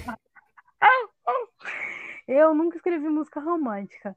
Aí, de repente, eu virei uma pessoa romântica. Aí eu, eu me apaixonei pela pessoa errada. E, de repente, eu fui pedir a pessoa em namoro com a música. Nossa. Aí eu criei todo um rolê, um jantar. Falei que Uhum. cabeça, né? Porque não rolou o jantar. Aí na música, no pedido, porque era música que eu fiz, compus, produzida, bonitinha, mandei pro outro, pá, pá. E no fim o pedido, e aí eu falava no pedido tudo o que estava acontecendo no jantar que eu imaginei. Aí eu falava assim, agora estamos um na frente do outro, nesse jantar Aham. que eu estou fazendo para você, e você isso e aquilo, e falava, me declarava fazer a porra toda, e no final eu falava assim, agora eu vou te olhar e eu vou, quero, isso, eu vou te perguntar se você aceita namorar comigo. Aham. Aí a gente brigou, sei lá, dois dias antes, e eu fiquei puta, na época ainda tinha WhatsApp, e mandei a música no WhatsApp. Uhum. E ele não falou nada. Não- falou, É, então eu também fiquei, fiquei no vácuo, tá ligado? nossa, ele só falou que coisa linda, foi a coisa mais linda que eu vi na minha vida. Essa foi a segunda vez que eu choro que- depois de adulta. A primeira vez foi quando minha mãe faleceu, e a segunda foi essa vez. Então, ele me colocou num patamar de, tipo assim, morte da minha mãe. Então, nossa. tipo, eu fiquei, caramba, uau, que coisa linda. Aí chegou na semana seguinte que eu fui visitá-lo, porque era pandemia, coisa e tal. Aí ele falou assim pra mim: ah, a gente precisa conversar. Tipo, ele não me respondeu, entendeu? Do pedido. Uhum. Assim, a gente precisa conversar. Eu falei, ah, é mesmo, você gostou da música? Ele, eu amei a música, foi a coisa mais linda. E começou a falar. Eu falei, não, mas é que eu queria terminar. Aí eu Nossa, que cena. E fiquei muito mal. Mas a música está no Spotify e é a música que tá dando mais play lá. Aí, ó, tá vendo? Quem ganha somos nós, entendeu? quem ganha somos nós. Mas a gente tem que falar, seja trouxa, seja trouxa, seja trouxa, vale a pena, é. Exato, é. Eu só não, rep- eu não repito, porque você é louco, eu sou câncer com acidente em câncer, lua em escorpião, então eu fiquei com um pouco de rancor, pra ser sincero. Eu sou escorpiana, eu também fiquei com rancor. É, então, é foda. É. Mas a última música que eu escrevi foi é, Sem Amor por. é, não, Sem Rancor por Amor. Então já mudei meu mindset, tá ligado? Nossa, sem rancor por amor, muito É. bom, muito bom. Tá curado. É, tô curado. Depois de 6, 7, 8 anos, né? Acho que a cura vem. A cura logo vem. Eu tô assim também. Qual a frase que você gostaria de escrever na sua lápide se você morresse um dia? É, é, pode ser em inglês? Yes, nine five É, changes. Don't you put any more stress on yourself. It's one day at a time. Que significa não coloque mais, não coloque mais estresse em você. Em você Leve um mesmo. dia de cada vez. É. Muito bom, muito bom. Gostei disso. Peguei pra minha vida aqui. Tô precisando, que eu ponho muito estresse.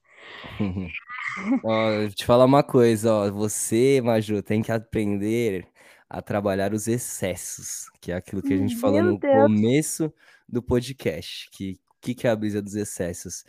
A gente carrega excesso de passado, excesso de presente e excesso de futuro. O excesso de passado é depressão. O excesso de presente é estresse. E o excesso Nossa. de futuro é ansiedade. Então a gente tem que sempre tentar buscar um equilíbrio entre os excessos. Mano, e eu, eu é no- notável, né, que eu tô muito no excesso, falo demais, tudo é muito Não, mas intenso. isso é, não é, é para você e para todos, assim, é que você falou, né? Tô muito estressada. Eu falei, ah, vou puxar Nossa, esse pra conceito do, do, do excesso que é legal. Eu sou estressada num nível, meu filho, que, que tipo assim, eu vou atrás de todo mundo pra resolver os problemas, sabe? Ah, tem que resolver, vou atrás da puta que pariu pra resolver. É, Hoje eu fiquei atrás. uma hora tentando resolver um problema e eu tava assim, eu levantei da cadeira que eu falei, vai todo mundo tomando, né? Porque, né? que tá querendo me ajudar, não vai conseguir resolver.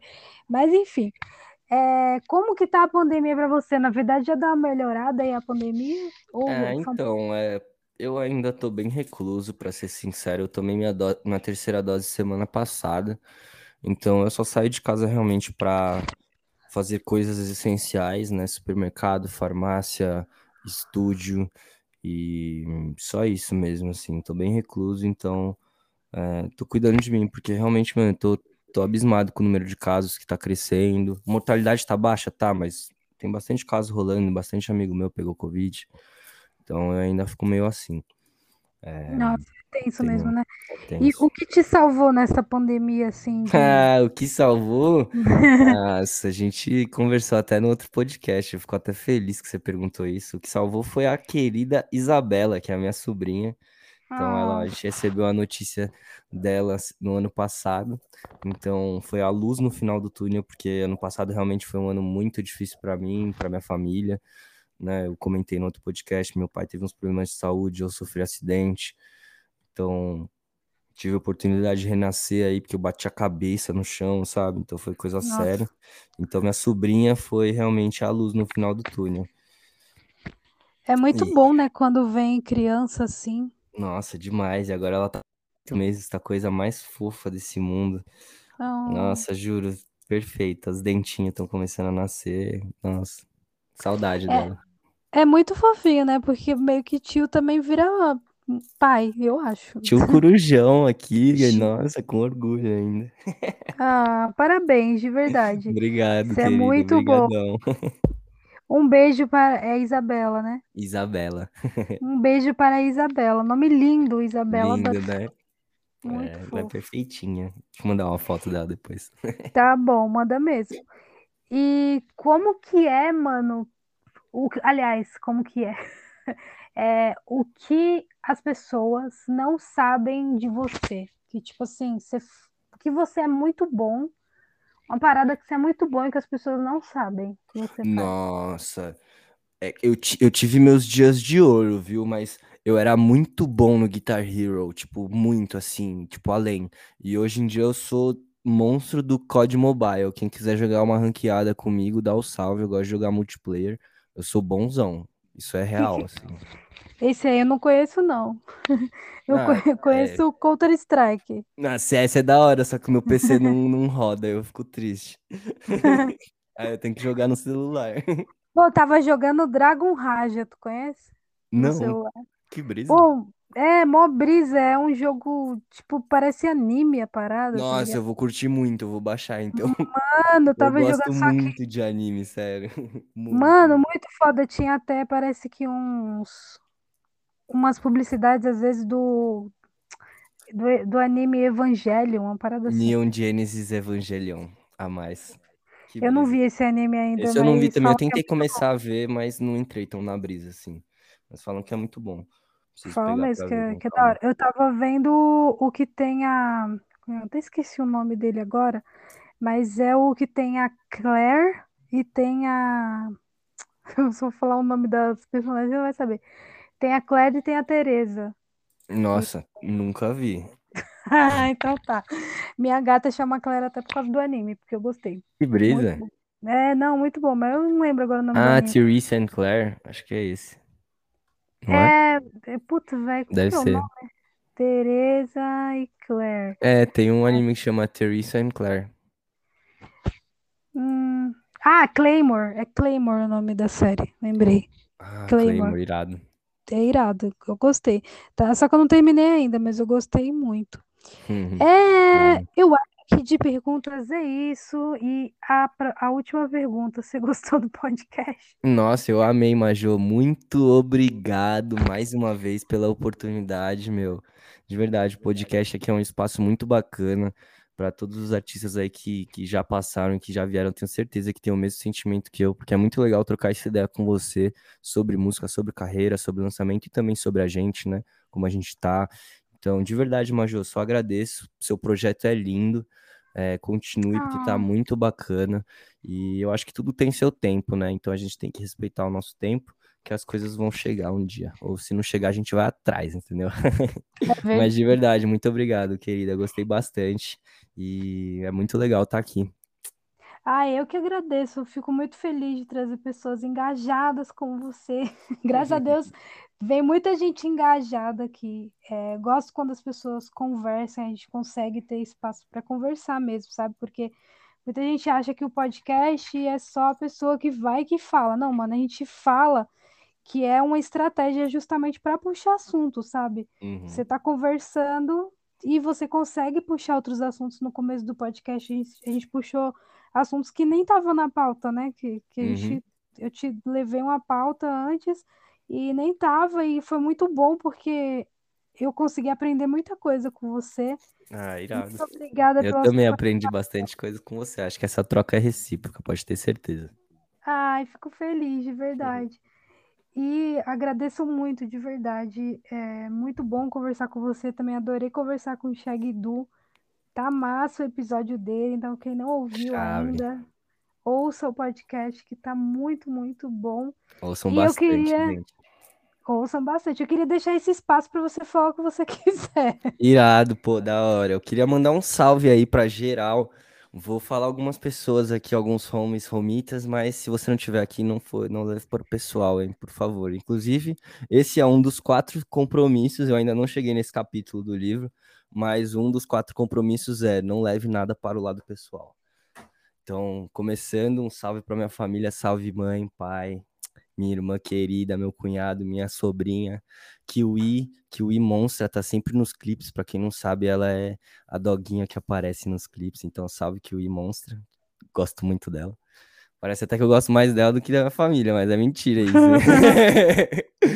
e eu queria mandar um salve aí para geral do coletivo We Homes, queria mandar um salve aí pro Igão, Mazé, Home Cuba, é, o Fezinho, queria mandar um salve pro Shag também, um salve pro Conguala, é, salve Carolina, salve. Meu, tem muita gente. Eu até peço perdão aqui se, se eu não falar o nome de alguém, porque realmente tem uma galera que eu queria mandar o um salve, mas é isso. E um salve para o Mac, Mac Miller. Se não fosse ele, também não estaria aqui onde eu estou, porque tem muita referência dele aqui. Então é isso, galera. Ouçam bastante música. Faço convite aí para vocês ouvirem os últimos lançamentos que eu tenho feito, né? Então o single duplo que tá na pista e o álbum do Congola que tá muito legal, gente. De verdade, tem bastante artista nesse lugar, nesse álbum, quer dizer, 15 faixas. Então o Shag deu um espaço bem bacana. Assim como a Maju cede aqui o espaço pra galera falar, o Shag cedeu um espaço pra galera cantar e ficou bem legal. Então é isso, aguardem que tem muita novidade esse ano. Já tem dois singles aí do meu álbum que já estão prontos, mas vai demorar ainda para sair esse álbum porque vai vir com um conceitão. Então, salve para geral e gosto muito aí de todo mundo porque eu sou assim, entendeu? É, e você é querido, hein? Você é querido porque eu lembrei agora quando a gente fez seu podcast de o outro podcast que você fala sobre a sua música, uhum. cara, foi um dos podcasts na época mais ouvido daqui do. É mesmo? Que da hora. É sério, é sério. Porra, irado. Que tava um podcast de R&B, que é da história do R&B, que foi o primeiro podcast, ele tinha sido mais ouvido. Olha. E aí veio o seu e Caraca. o som dele foi caralho, mano. Então, tem muita gente que gosta muito do seu som e te acompanha. Então, manda para essa galera, fala, ó, tá ali minha história. A Maju falou pra uhum. caralho, mas ela é legal. é nada, tô... tranquilo, tá na paz. Mano, pior que eu tô nessa, tá ligado? Eu fico, eu vou falar menos hoje. Eu vou falar menos hoje. Não, mas tranquilo, eu acho que faz parte, sabe? A gente conversar mesmo e falar o que a gente tá pensando. Então, eu sinto que você fala muito isso, né? Tipo, do que você tá pensando e com sinceridade. Então, eu gosto bastante desse tipo de conversa. Eu falo, se tu ouvir os outros podcasts de todo mundo que vem aqui, você vai falar, caramba, essa menina é meio doida, porque eu falo muito e eu sei que eu agrego em muita coisa que eu falo. Agrega, pode ter certeza. Eu, eu sei, aquelas eu sei. Inclusive, vou pôr na minha listinha de afirmações diárias, né? Que agora eu faço uma listinha de afirmações diárias quando dá tempo. Hoje eu só fiz uma vez, tem que fazer três vezes. E oh. eu vou colocar assim, vou falar menos. Pode crer. Eu acho que é essencial isso da gente ter esses hábitos, né? Até eu tô tentando melhorar meu dia a dia aqui para ter uma rotina mais saudável. Eu também. Eu só tirei o suco verde das minhas tarefas diárias porque eu, tipo, coloquei no congelador vários, vários couves, tá ligado? Já em volta do gengibre com, com laranja, com maçã, prontinho. Só para jogar no, no liquidificador e bater para eu não ficar com preguiça. Isso desde o ano passado. Aí eu eu não fiz um dia, velho. Todo dia que aparecia, eu uso aquele Google Tarefas, e aí vem as tarefas lá pra fazer todo dia. Aí todo dia que eu via lá suco verde, eu, ah, vou deixar pra amanhã. Ah, vou mais tarde. E eu fui ver que, tipo, tô desde o ano passado tentando tomar o suco verde. Aí quando eu fui limpar a geladeira, tava tudo estragado já. Eu falei, Nossa. Não é pra mim o suco verde, o universo não. Isso Também não sou muito fã, não. não vai rolar, né? A gente tenta, né, amigo, ser saudável. Exato. Tem que tentar. Depois me manda esse livro aí que eu vou ler o resumo dele. Vou mandar sim, pode deixar. Inteiro eu não vou ler porque eu tenho preguiça, mas Não, mas juro, o livro, o livro é curtinho, Majô. Muito curtinho Quantas mesmo. páginas? Tem 400, zoeira, tem 110 páginas. 110, é bem rapidinho. Ah, Tá, vou, vou pensar, porque eu adoro ler resumo. Eu também não gosto de livro, hein, vou te falar. E, e a leitura rápida. Ah, não gosto não. Eu gosto do Pondé lá que você cita na sua outra Nossa, música. Pondé é louco, hein? Pondé é foda. E o Pondé. Cortella. Cortella, gosto pra caralho. Bom, é isso. E o Clóvis. O Clóvis, É o trio, é o nossa, trio, tem que falar, merece. Merece. Eu tinha um livro do Clóvis aqui, me desfiz esses dias. Acho que era A Felicidade é Inútil. Nossa, Clóvis é brabo, velho. Ele é foda, mas eu só comprei porque o livro era pequeno. E o Nossa, Leandro é brabo. Carnal também. Carnal é bom também, Carnal é top, gosto Ele é bastante também. foda. Mas também não tive muita paciência, aí eu falei, vou dar pra alguém, pra, pra alguém que tem mais paciência que eu, porque tem uma hora que buga a cabeça assim. Ele é Tem, a foda. linguagem é difícil também. Nossa, é bom que expande a cabeça. Bom, amigo, muito obrigada por esse tempo aqui comigo. Que Deus te abençoe. Ah, obrigado você pela troca. Imagina, ótima semana aí. Pra Vou nós. te mandar aqui meu EP e depois você dá um ouvido. Lógico, com certeza, vou ver. Vou Beleza. imaginar o jantar, hein? É, com certeza, ó. EP Sentir Majô. Vou te mandar aí. Boa, eu já vou pegar aqui já. Tá, tá bem bonitinho. Vai que é meu último EP aí da vida. Depois eu vou virar gospel Nunca e- diga nunca. É, eu Kanye vou West virar virou gospel. gospel também, então Virou? calma lá. Lógico. Virou? Nossa, o Kanye West, meu, tem um projeto que chama Sunday Service. Todo domingo ele ia para um local e aí, tipo, ele fazia meio que é, apresentação do Sunday Service, que era um grupo de várias pessoas cantando e era, tipo, só música de, de só música gospel. Só música gospel. Nossa, vou até E procurar faz isso, tempo isso já, faz tempo. Agora, ele fez um álbum, acho que chama Jesus is King também. O Kanye é bem religioso. Nossa, né? Ele é bem legal. louco também. Não, ele é, ele é extremo, né? 880. 80 total. E Geralmente a gente é sempre assim. É. Muito obrigada, fica com Deus. Obrigadão você, Majô. Um grande beijo. Salve, salve, galera. E 95 out. Tamo junto. Beijo, tchau, tchau. Say Shaggy Dude don't make beats. I was like, what the fuck? Deixa eu te falar uma coisa, responsa é sincera, a realidade é poucas. Contrato vitalício dedicado a outra pessoa. Feeling propício a elevar a sua touca. Não me leve a mal, logo menos tchau. Que o tempo é relativo, dito isso, e eu não sei quando eu mais vou te ver. Só sei que o seu sorriso ilumina todo esse amanhecer. Cê. Ei, yeah, pra um dia você me ouvir. Sei que um dia isso vai chegar em ti. Exemplo de essência não te falta aqui. Família de relíquia no baú do Rufi. Analogia do que representa, Marte, referência, reflexo da minha vivência. Uma boa colheita tem seu tempo necessário. Paciência, chave, qual sua vontade? Side by side, pra qualquer situação. Low key on side, sua sombra no vagão. Cruising at night, seu guia no peão. Bonnie e Clyde, nosso filme de ação.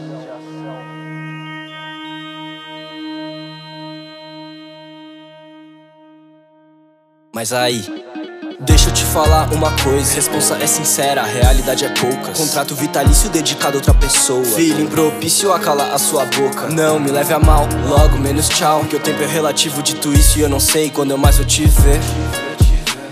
Só sei que o seu sorriso ilumina todo esse entardecer. Bela notícia de madruga na Suíça. Excesso equilibrado, chega logo o copo e brinda. Momento que difere tudo aquilo que precede. Daqui pra frente, uma vontade só que me persegue. Entalhos e retalhos de mim mesmo. Nas paredes, dentro do meu viveiro. Esperança que se molda cada dia. No certo, influência. Hoje ela é cria. Hoje ela é cria. Esperança que se molda cada dia. No certo, influência. Hoje ela é cria. Hoje ela é cria. Transmitindo tudo aquilo que desejo. Desejo Boas maneiras não se perdem. Não, não. Esse é o exemplo. Hoje é cria. Só aquece a vontade de ver você. Só aquece. aquece. A luz fria, o mesmo medo de te perder. Hoje é cria. Deixa eu te falar uma coisa. Só uma coisa. Responsa é sincera, a realidade é poucas. Hoje é cria.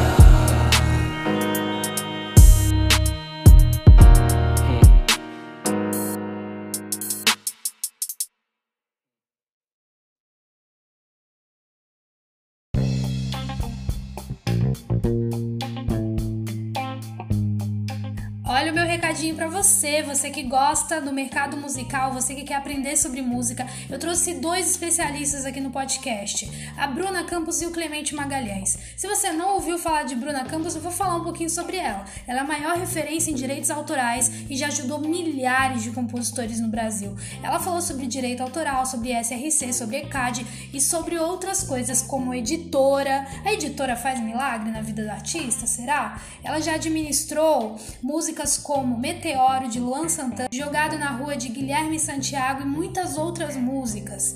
Então, com certeza, eu tenho certeza absoluta que esse podcast vai ajudar você na sua carreira na música. Além disso, Clemente Magalhães é um produtor incrível. Ele já trabalhou com nomes como Caetano Veloso, Jorge Mateus, Milton Nascimento, Zélia Ducan, Cássia Eller e ele é incrível. Ele falou sobre a One RPM, a gente falou sobre gravadoras, Spotify, tem muita dica do mercado musical nesse podcast. É muito fácil, é só você ir aqui no perfil do podcast da 5 e procurar esses dois podcasts. Tenho absoluta certeza que você vai aprender muita, muita, muita coisa. Um beijo!